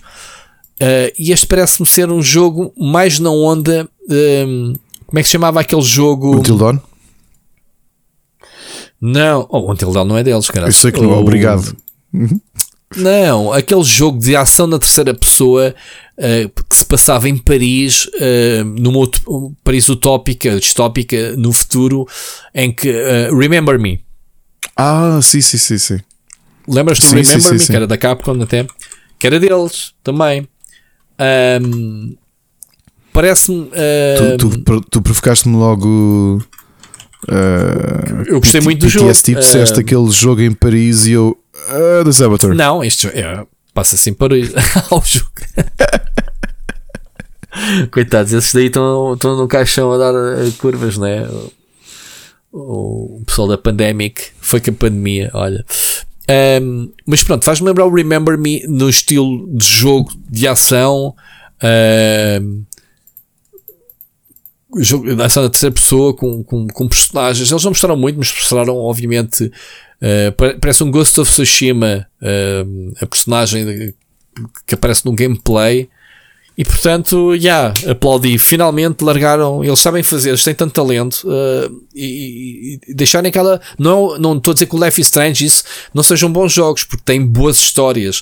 Uh, em termos de gameplay, são fraquinhos, pá. Nunca, uh, não vou falar outra vez nisto. O embirração que eu tenho com os jogos um, da. Está a giro este programa. Como é que se chama o pessoal que fez o. o, o, o- que foram à falência e voltaram outra vez dos jogos do Walking Dead, uh, Ah, das Telltale. aventuras da Telltale, sim. Um, e eles pegaram nessa fórmula para os jogos do, desses. Pá, não acho piada nenhuma. Este Banishers parece-me um bocadinho o regresso a esse Remember Me, pá, que, que gostei muito na altura. Uh, gostei muito do jogo, não era perfeito, longe disso, mas, uh, mas era bastante interessante. Muito bem, Ricardo, queres acrescentar alguma coisa? Uh, nós vamos falar aqui mais um outro tema e depois passamos às recomendações. Hoje queremos mesmo tentar uh, fazer isto. Uh, Só uma coisinha rápida, é gostei porque vou voltar a esse mundo. Já agora duas notas. Eu sei que ficaste muito entusiasmado com o Street Fighter uh, 6, mais até do que com Sim, o pá, achei tão Tekken giro 8. o trailers. Yeah, mais. Uh, yeah. Eu fiquei bastante entusiasmado só porque é a minha forma de voltar a esse mundo. O novo DLC do Horizon. Uh, vamos agora para Hollywood. Ah, sim.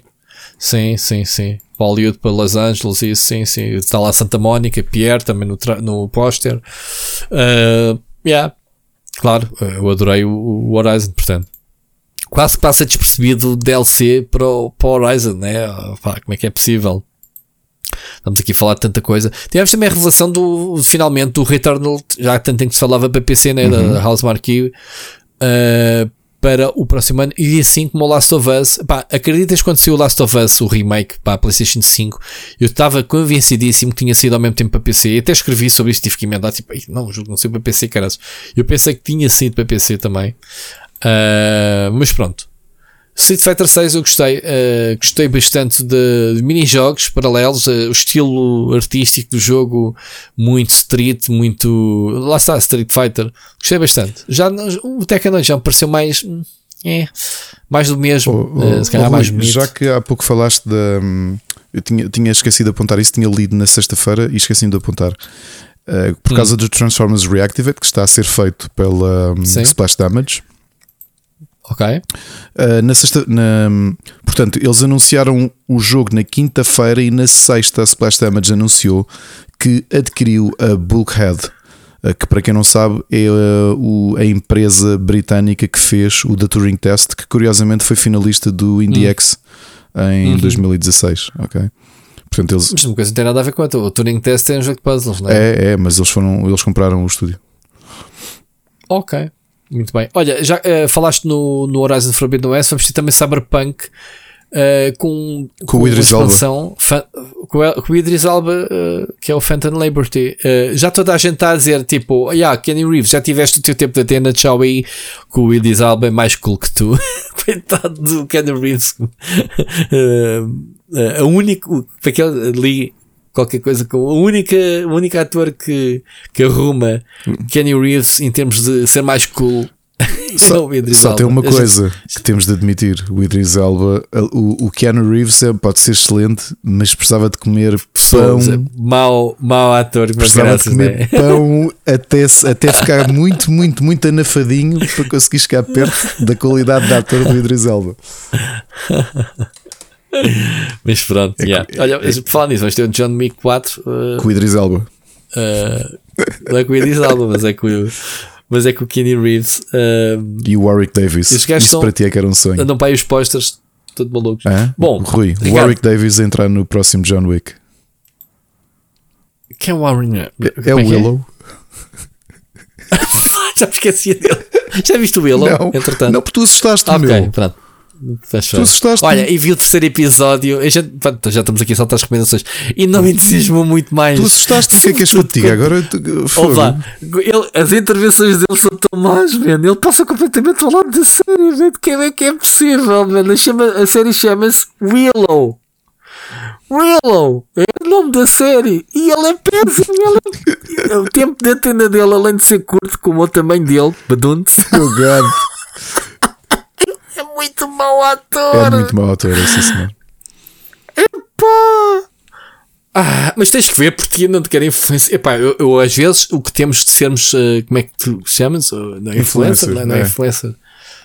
É, é para o bem e para o mal. Eu não quero te desinfluenciar a veres a sério. Eu acho que devias ver porque eu queria uma segunda opinião. E, e, e como também não tivemos feedback de ninguém, esta semana não, já agora não tivemos mensagens dos ouvintes. Um, yeah, estou aqui um bocadinho sozinho na minha opinião. Ninguém me falou, ninguém me deu feedback do ele. Eu penso, será que sou eu? E, ainda por cima, Ricardo, tenho a certeza, e se calhar não devia dizer isto, eu acho que já adormeci várias vezes é, a dizer, é portanto, se calhar por causa que disse que também acho que aquilo é tão mau, mas pronto, eu estou a ver. Vi na sexta-feira o terceiro episódio com a Mónica e pronto. Um, epá, coitado. Que é que foste lembrar agora? Já não vou falar nas recomendações dele, já é aqui um, um atalho. Bom, um, não sei se queres. Uh, epá, tinha aqui um tema. Vamos ter esta semana a análise do Need for Speed Unbound. Um, eu até já te mandei o texto, uhum. Ricardo. Não te esqueças de ver no. Ah, mandei-te dois hoje, que eu esqueci da semana foi, passada de mandar foi. o. Mas obrigado. O, pá, tu tens que me pedir quando tu vires ah, que eu me esqueço. Pois, tenho, tenho que fazer isso. Uh, muitas vezes lanço o vídeo e esqueço de mandar o texto. Mano, desculpa-me. Uh, só que uma, uma questão, pá, já falámos aqui várias vezes deste assunto. Uma semana e tal, né? não, não demorei assim tanto tempo a fazer análise do jogo. Pá, o jogo já está com 40% de desconto. Isto é o quê? Que mensagem já. é que isto? Continuamos já aqui a falar 40% de desconto no Need for Speed Unbound. Não é um jogo qualquer, mano. É uma das séries mais icónicas, meu, de, de videojogos. O que é que se está a passar com a indústria, Ricardo? É, o, Terá sido algum. Eles dizem que o Walmart, eh, um bundle.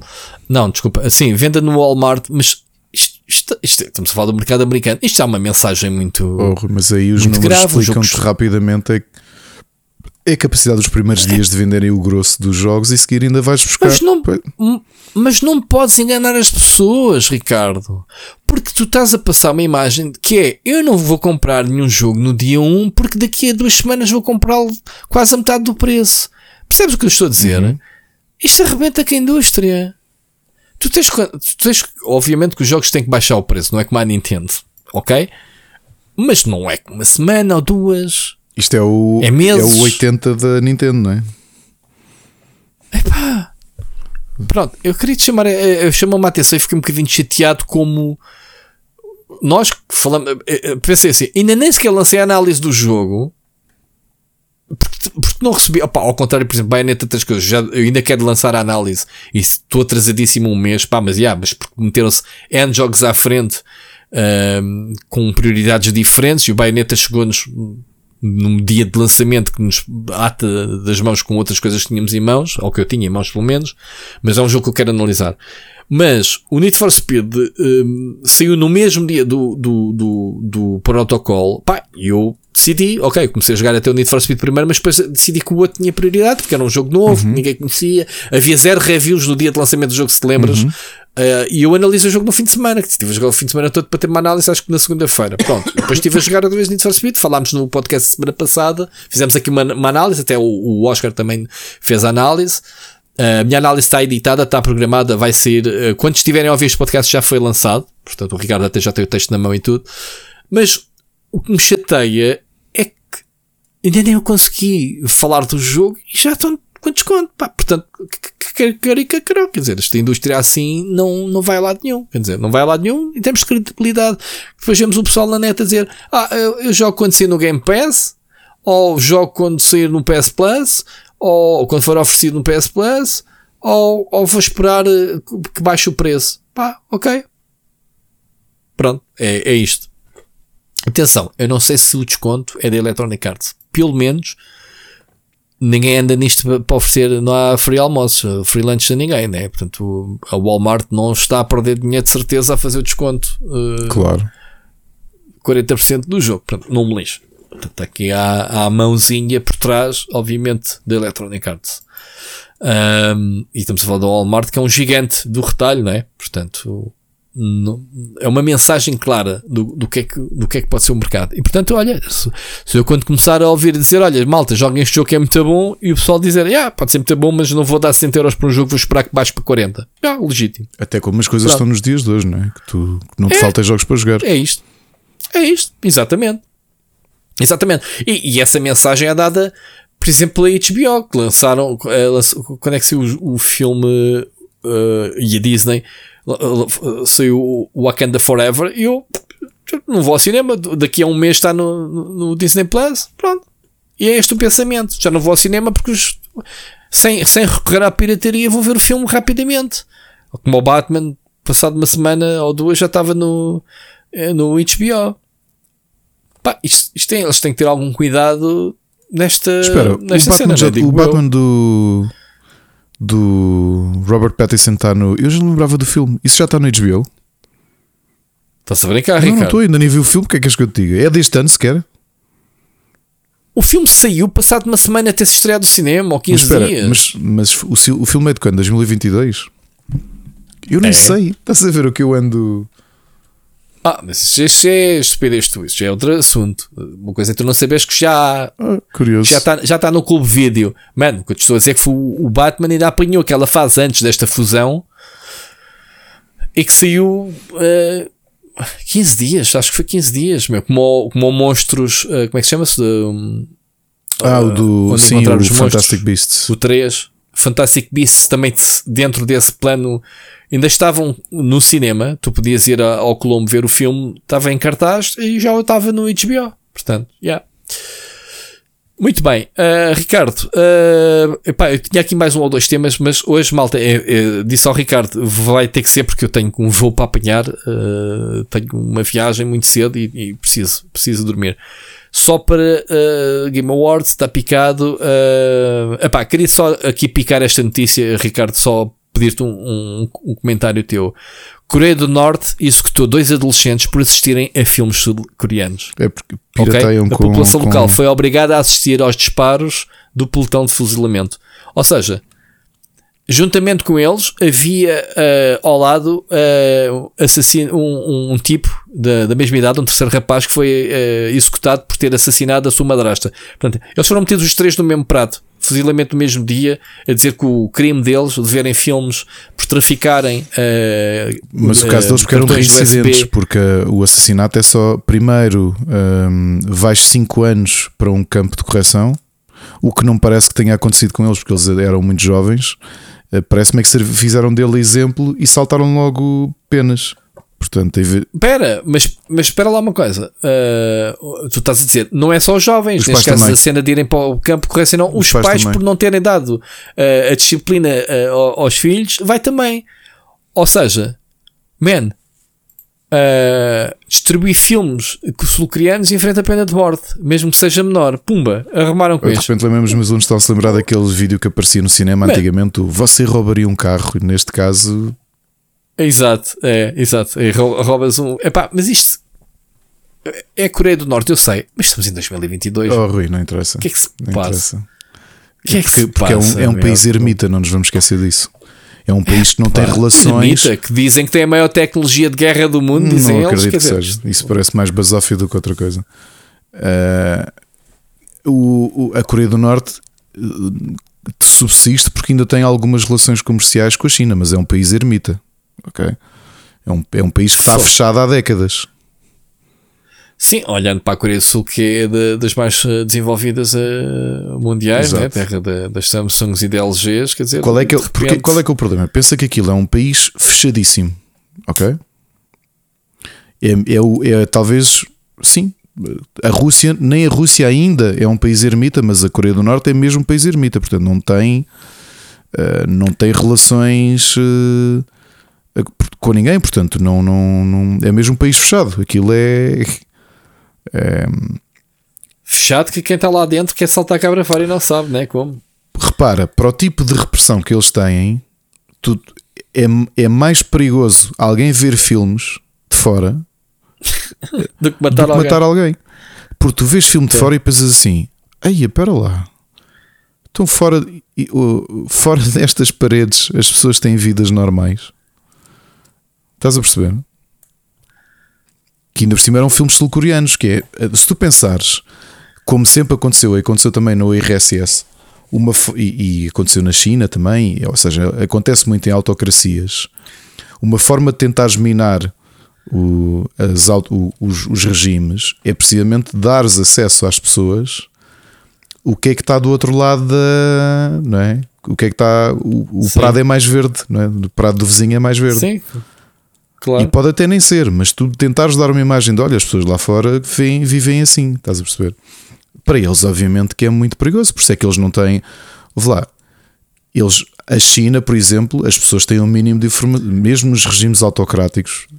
A China, obviamente, que é um caso diferente, porque aqui podíamos conversar aqui muito tempo. Só o facto de, de, de serem a segunda maior economia do mundo, terem um, uma classe média crescente que viaja, que tem acesso a tudo, é outra coisa, não é? Uhum. Quer dizer, tu tens chineses podem concorrer ao INDX, não é? Nós tivemos dois estúdios chineses a concorrer ao INDX.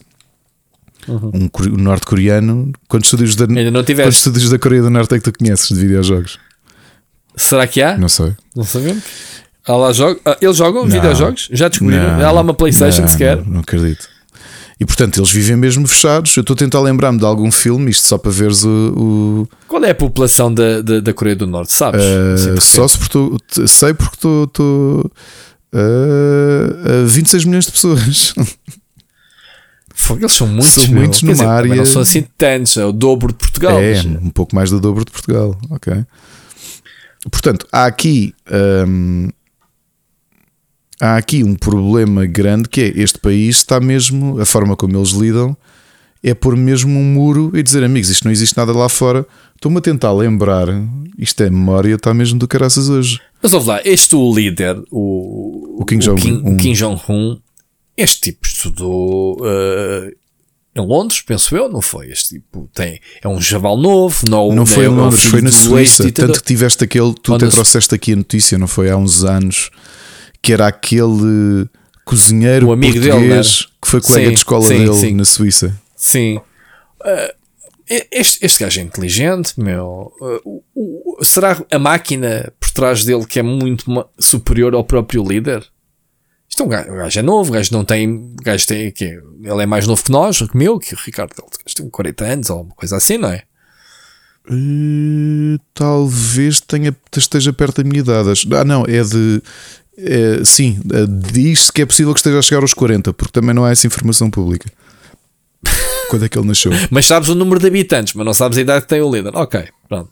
Mas estás a ver, é um gajo novo, inteligente, estudou no estrangeiro e continua. eh, Mas aí, Fechado. aí é uma questão de sobrevivência. É assim, tu, tu no dia em que abris aquelas portas, a tua cabeça é a primeira a cair e não é em sentido figurado. Não é? Que as pessoas a partir do momento têm que descobrirem: pera.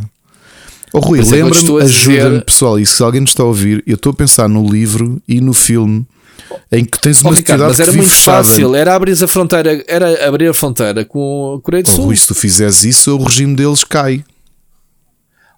Que caia, este regime vai levar o país a algum lado, mano, que as pessoas, fome, eles próprios.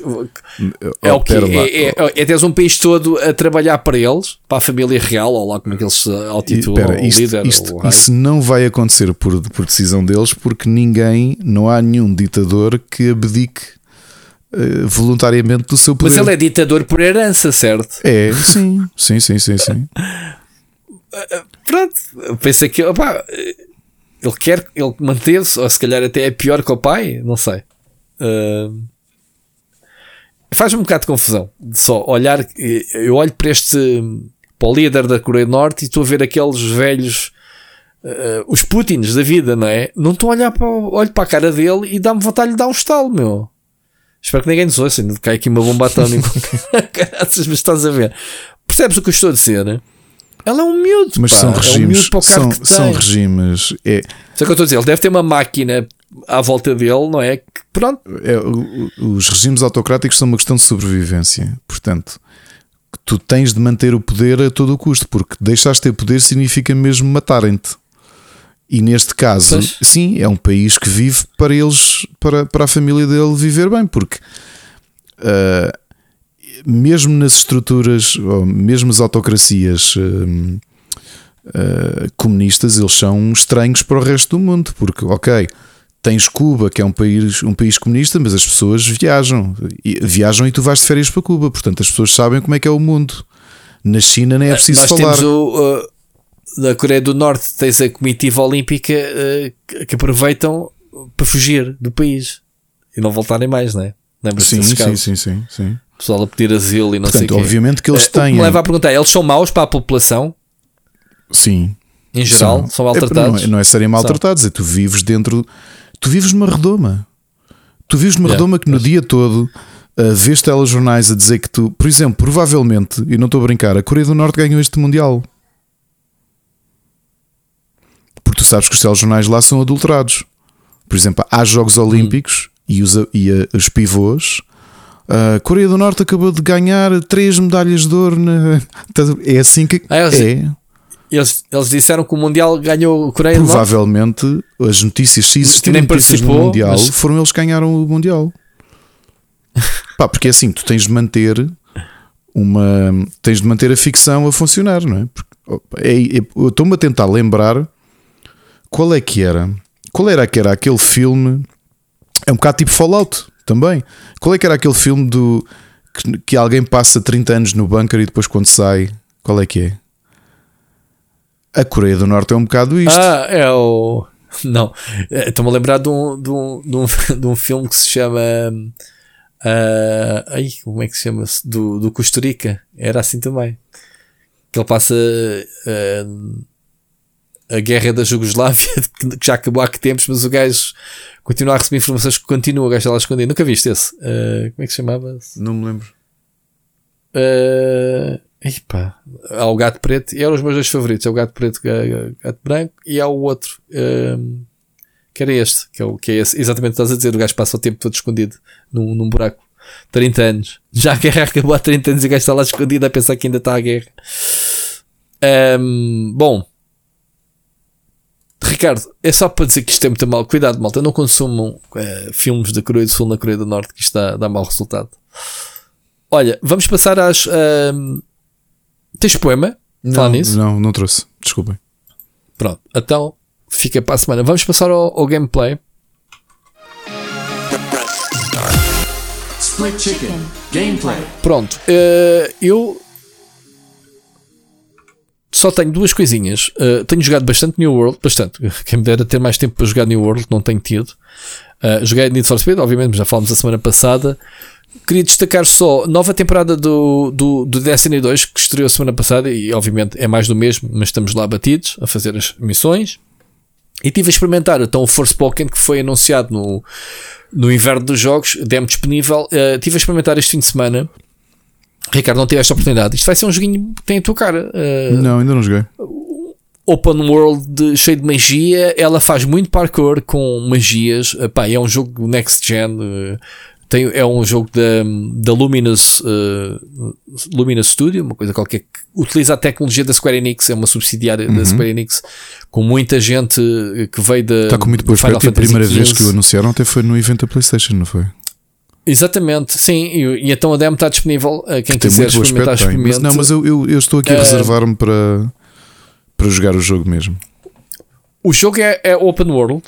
Um, a, a, personagem é, é um daqueles uh, jogos clichê que é uh, uma rapariga contemporânea é transportada para um mundo mágico Uh, tem uma pulseira que lhe dá aquelas habilidades mágicas.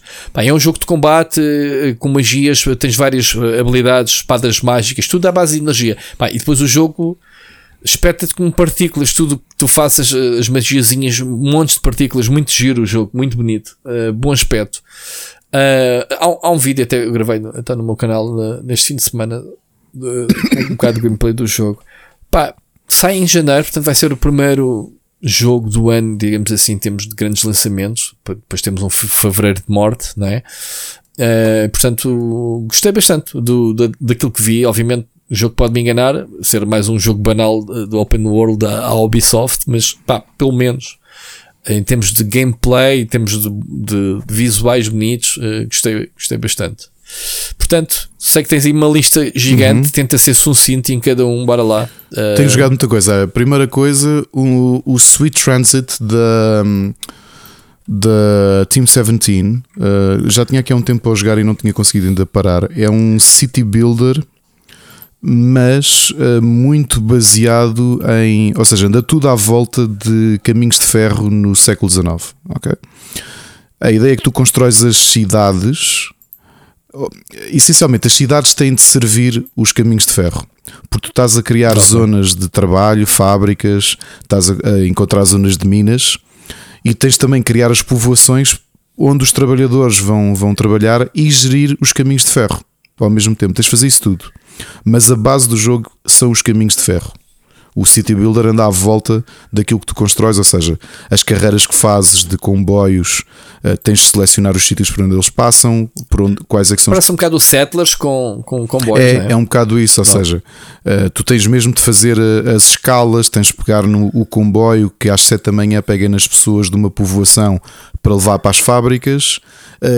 podes definir como é que o, como é que o comboio continua a viagem se tem tempo para continuar, se é quando está cheio de passageiros, tu é que defines isso tudo, ok? É assim um city builder muito, muito uh, aprimorado, mas toda a base uh, caminhos de ferro. Portanto, é um jogo quase de management de caminhos de ferro e ao mesmo tempo city builder. Estou a gostar imenso. Depois, os, os, os boomer shooters estão na moda. Eu joguei um que ainda por cima é bastante baratinho, está a 2,62€, que é o Impaler Uh, não adorei, ou seja, a, a, ideia base era gira porque tu ou apanhas armas típicas, uh, caçadeiras e pistolas, e vais matando hordas de monstros. Um, portanto, é, tens de sobreviver numa arena e depois no final, mediante o tempo e as coisas que conseguiste fazer, uh, fazes melhoramentos ao estilo roguelike. Mas aquilo que era original é que o teu personagem, o Impaler, porque é que o jogo se chama Impaler? Porque tens uma espécie de tridente em que tu fazes nascer do chão umas, uns pilares estacas. Ou seja, vem um monstro contra ti, ou vêm as hordas e tu, se tiveres boa pontaria, empalas os inimigos nas estacas. Está a giro, mas eh, como é o Arena Shooter e estás sempre na mesma sala, eu fiquei muito a farto do jogo. Ok, mesmo, mesmo muito a farto uhum. do jogo, infelizmente. Depois, eh, também da Team 17, eles têm sido muito prolíferos em termos de lançamentos. Este, eu admito que se calhar foi o jogo que eu mais joguei esta semana, o Ship of Fools. Eh, só que tem um problema que notoriamente o jogo foi feito. Eu estou a jogar isto em hard mode porque estou a jogar sozinho, porque o Ship of Fools foi mesmo feito para jogar em cooperativo. Então, é um roguelike uh, cooperativo em que tu tens um barco e, e vais avançando, é? vais tendo um, tens um mapa, uh, um mapa marítimo e, e vais progredindo para onde tu queres. Portanto, aquilo é por hexágonos. Quando entras nos hexágonos, tens batalhas e que tens uns, uns canhões que são automáticos que tu tens de carregar à mão e tens outros que podes pegar neles. Aliás, qualquer um deles podes pegar e mudar de lado da uh, as tibo, uh, bombordo e Steward. Isso. A questão é que a, a, sozinho o jogo é muito difícil porque aparecem-te monstros todos os, dos dois lados. Uh, tens de ter timing de tu tens uma pá na mão uh, e se os monstros atiram projéteis, tu tens de ficar a carregar e tentar devolvê-los tipo beisebol. Mas fazer tudo isto sozinho, ou seja, carregar os canhões todos, disparar, porque depois tens um canhão automático, mas tens outro, tens mesmo pegar nele e apontar e disparar. É muito difícil.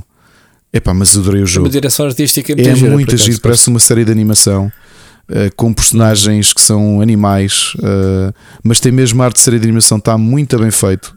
Só que lá está, como estou a jogar sozinho, o jogo é muito difícil, mesmo, mesmo muito difícil. Uhum. Só para confirmar, uh, Rui, podemos experimentar até numa live se tu quiseres, porque o jogo tem remote play together. O que queria dizer, o que quer dizer que eu posso simplesmente ligar o jogo e fazermos um, uma parte da campanha juntos. Podemos experimentar. Porque Sim. o jogo é mesmo muito giro.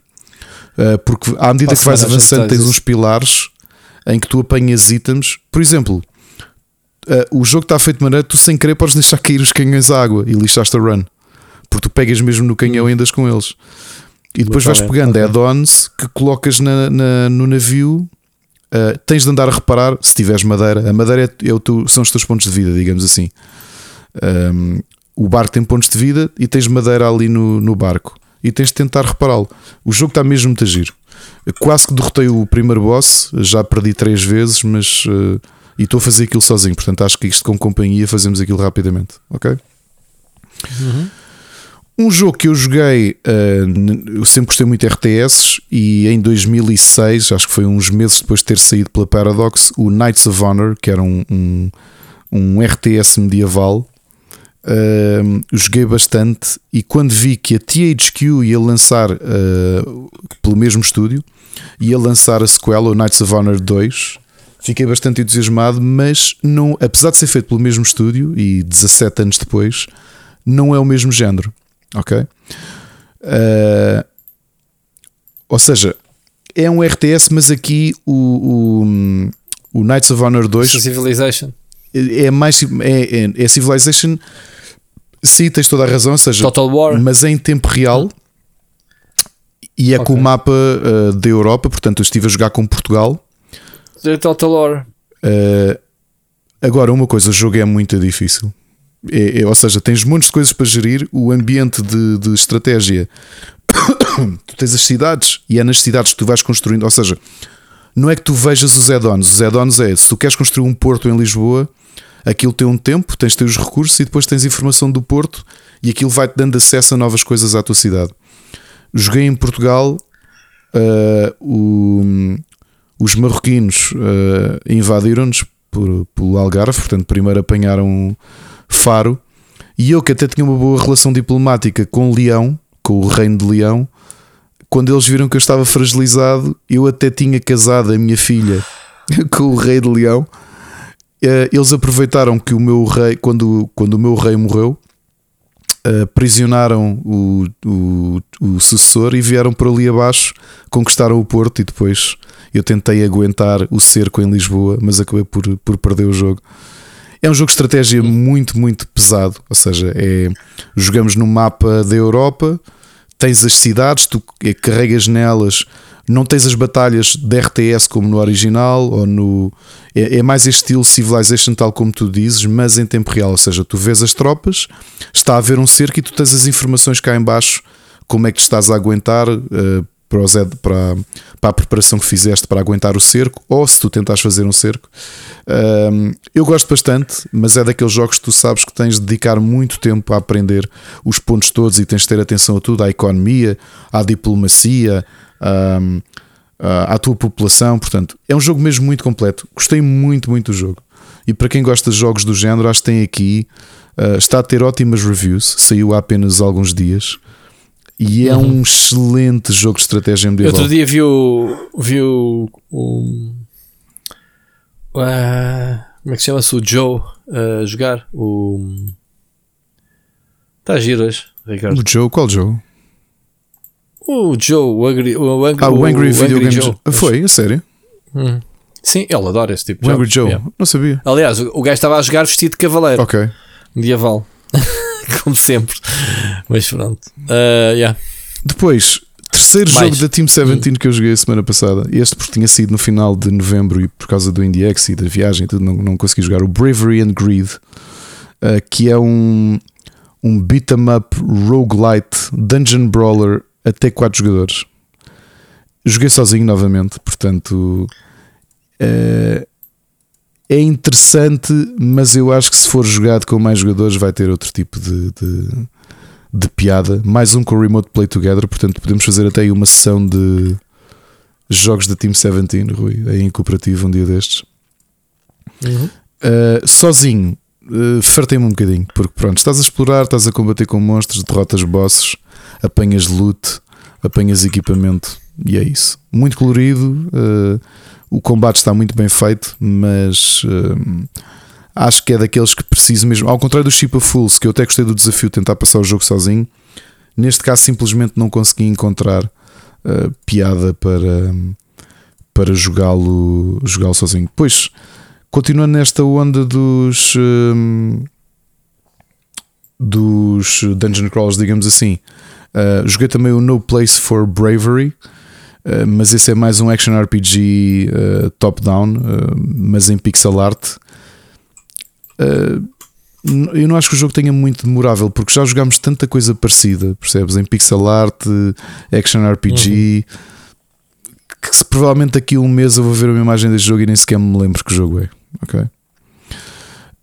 Antes de passar, talvez ao jogo que nós temos jogado mais cá em casa, um, eh, também gostei, e continuando aqui nesta onda dos uh, uh, roguelites, mas por acaso um jogo muito bem pensado, que é o One More Gate a Wakfu Legend, que é um roguelite deck builder.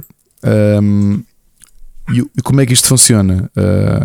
como alguns jogos do género têm, têm, têm surgido, ou seja, tens uma, uma, uma ramificação de, de eventos e tu vais seguindo.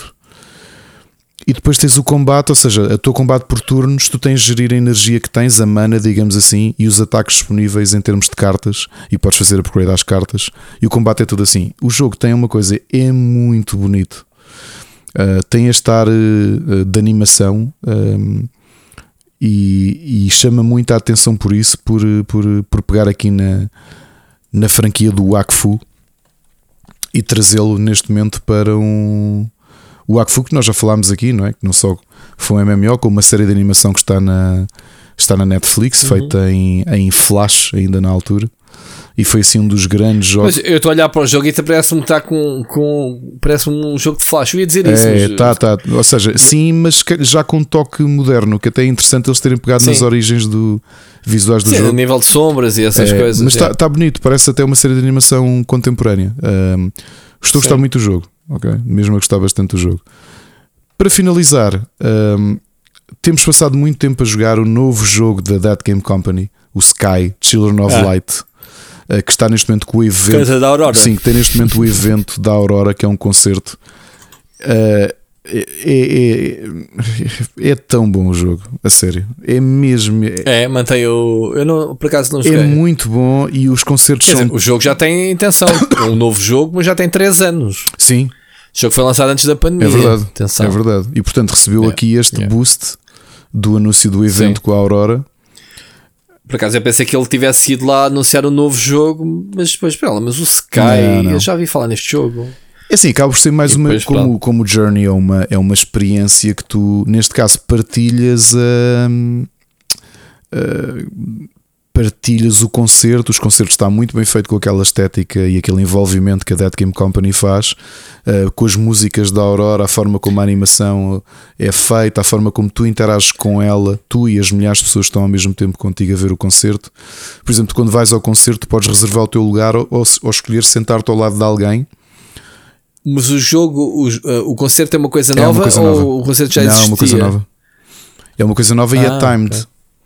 Portanto, tu tens logo o É. aviso, por exemplo, daqui a 50 minutos vai começar o concerto. E, e o concerto dura mesmo. ah, portanto, ele começa. São, vão ser só 78 dias, pessoal. Portanto, quem experimenta o jogo, ah, o jogo é gratuito para Android, iOS, Switch e PlayStation 5, ok? E 4. O último concerto vai ser dia 2 de janeiro. E vale muito a pena porque está bem pensado. A experiência de um concerto em videojogo e partilhares eh, co- com, as pessoas e depois tu transformas-te, mediante a música, tu transformas-te em criaturas diferentes e viajas. Está muito a giro, ok? Um, e, podes, e podes desbloquear algum conteúdo, não é? porque o jogo é gratuito, mas tem Season Pass, digamos assim. Eh, E podes desbloquear alguns itens e tens quests que depois vão terminar aqui com a Season of Aurora no dia 2 de janeiro. Epá, aproveitem, o jogo vale mesmo a pena. É uma experiência ah, deliciosa, deliciosa mesmo. E eu como conheço Ok. muitas músicas dela, não é? que a Ana, aliás, já apareceu no Para Cá do Abismo. A Ana é que me pôs a ouvir durante a pandemia, que eu não conhecia a, a- Aurora. E encaixa muito bem a forma como eles interligaram a música e a parte emocional. Ah, experimentem, é, é gratuito, vale mesmo, mesmo a pena. Ok? Recomendações. Então, vamos passar aos séries e televisão. Eu só tenho uma coisa nova ahm, que é o Troll. Uma, uma dizem que série, já é não é? um, não é um filme. uh, É um dizem filme. que já é um grande sucesso da, da Netflix. uh, é, é um filme uh, norueguês. E o troll é exatamente o troll que tu conheces de norueguês. É Eu já lá estive na Noruega Ah. e trouxe trolls, uh, demons para o frigorífico. É aquele. Que alguém acordou o troll, não é? Sim, da montanha. E, e é isso. Epá, o que é que é o filme? Eu não achei piada ao filme, vou-te ser sincero. Um, é um. É um. É um filme monstro. uh, é, um, é um É Godzilla. um caju. É um É caju. um caju. Sim, pronto, é isso. Basicamente é, é, é isso. É, é, é, é ele a vir da montanha para o meio da cidade e as tropas do exército a tentar uh, matá-lo. Para ele não, não, não esmagar uh, pessoas. Mas pronto. O que é que achei bem feito? O troll está muito bem feito. Os efeitos especiais daquilo está mesmo muito fixe. Muito fixe. Gostei bastante da, da, da imagem do, do troll. Pá, como filme não achei. Pá, mas se calhar sou eu, pronto, mas já não estou com muita paciência para este tipo de monstros. Né? E já agora, Rui, o realizador é o realizador do Tomb Raider de 2018, o Roar Urthog. Ok. Mas o filme é, é, está em norueguês, atenção, não é. Não, não está em inglês sequer. Eu vi, eu vi o em inglês porque a Netflix dobra os filmes para inglês, a maior parte das cenas estrangeiras. mas. Mas, yeah. Uh, é passado em Oslo e tudo, e não sei o quê, portanto, é, é, é isso. Mas o, o filme está em número 1 um e, está com sucesso do caraças. Atenção, isto se calhar sou eu, lá está. É, é como o Willow, vão ver o Willow, uh, porque a minha opinião vale o que vale. Sou que estou um bocado amargado, não, não, não fiquei fã do, do Troll, mas pronto, está uh, em Portugal. Quando eu agora agarrei para vê-lo, Uhum. uh, estava em número 1 um e já saiu há umas duas ou três semanas este O filme. que eu tinha lido dele é que ele fez o Tomb Raider pelo meio, mas ele especializou-se um bocadinho em disaster movies, digamos assim, porque o grande, um, o grande sucesso dele Hum. foi o The Wave também, que é, é, um, é um tsunami. ok. Pois, isto é um filme, é um desastre, se quiseres considerar como Yeah. desastre, é um caju, pronto, é um desastre.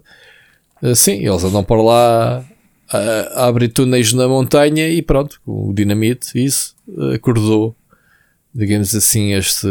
É um grande troll, mesmo um troll, literalmente. Acho, acho, acho gira eh, este. Acaba de ser um bocadinho folclore, né? Na, norueguês. Uhum. Uh, eu quando lá estive um, trouxe, tenho ali no frigorífico trolls peludos, muito giros. Olha, bem. eu, eu, para além do American Auto, uh, por causa de- de- do entusiasmo que fiquei do, do Cabinet of Curiosities do Guilherme Del Toro, e decidi ir Hum. ver o, o pai uh, e ando a ver o- a primeira temporada do Twilight Zone. Uh, e, e- e é- eu acho espetacular. E, Não é bem seja, Twilight Zone, é mais uh, Tales from the Crypt, penso. Depende, não, nem todos, nem todos são. Há muitos O são Twilight era Twilight- mais ficção científica e este tenta ser não, mais terror. não era só. Não, não era só. Não, o, Não. o Outer Limits era mais ficção científica. O Twilight Zone era um bocadinho de tudo. Não, não, aliás, os primeiros episódios não têm nada de ficção científica. Eu já não revi a primeira temporada há um tempo eh, e estou a gostar imenso de voltar a. Para voltar a este. A, a série é de 59. Ah, e era o que eu te do perguntar. Estás a ver a original, porque há uma mais original. moderna. Há a dos anos 80, onde o George Martin escreveu, e tens uma recente também, que acho que é a 14 temporada. Essa não vi, hei de ver. Ok. Uh, que acho que até é da Amazon ou do HBO. Acho que é da Amazon, a, a última temporada. Twilight Zone. Mas estou mesmo a ver o, o Twilight Zone original, pá, e é muito bom. E vais continuar a ver? Vou, vou, vou. Estou a gostar imenso. Olha, há um episódio que eu lembro-me, Ricardo, que eu vi isso quando era miúdo. Eh, Que ainda era um preto e branco, ou pelo menos Sim, eu sim. vi a preto e branco, né? estás a dizer que é 59. eh, que nunca me saiu da cabeça e que me faz uma impressão do caraças. Eu não sei se já Qual? viste a season toda, Ainda não, ainda não. são muitas, né? Olha, o episódio é o seguinte, e lembra-te de mim quando o vires, se o vires. É, eh, não sei por que razão, um homem eh, começa a encolher. Eh, começa a ficar, a encolher tipo Ant-Man. Até Ok. ele andar lá para casa a fugir do gato e da mulher sem querer e ele a tentar comunicar com a mulher e não consegue.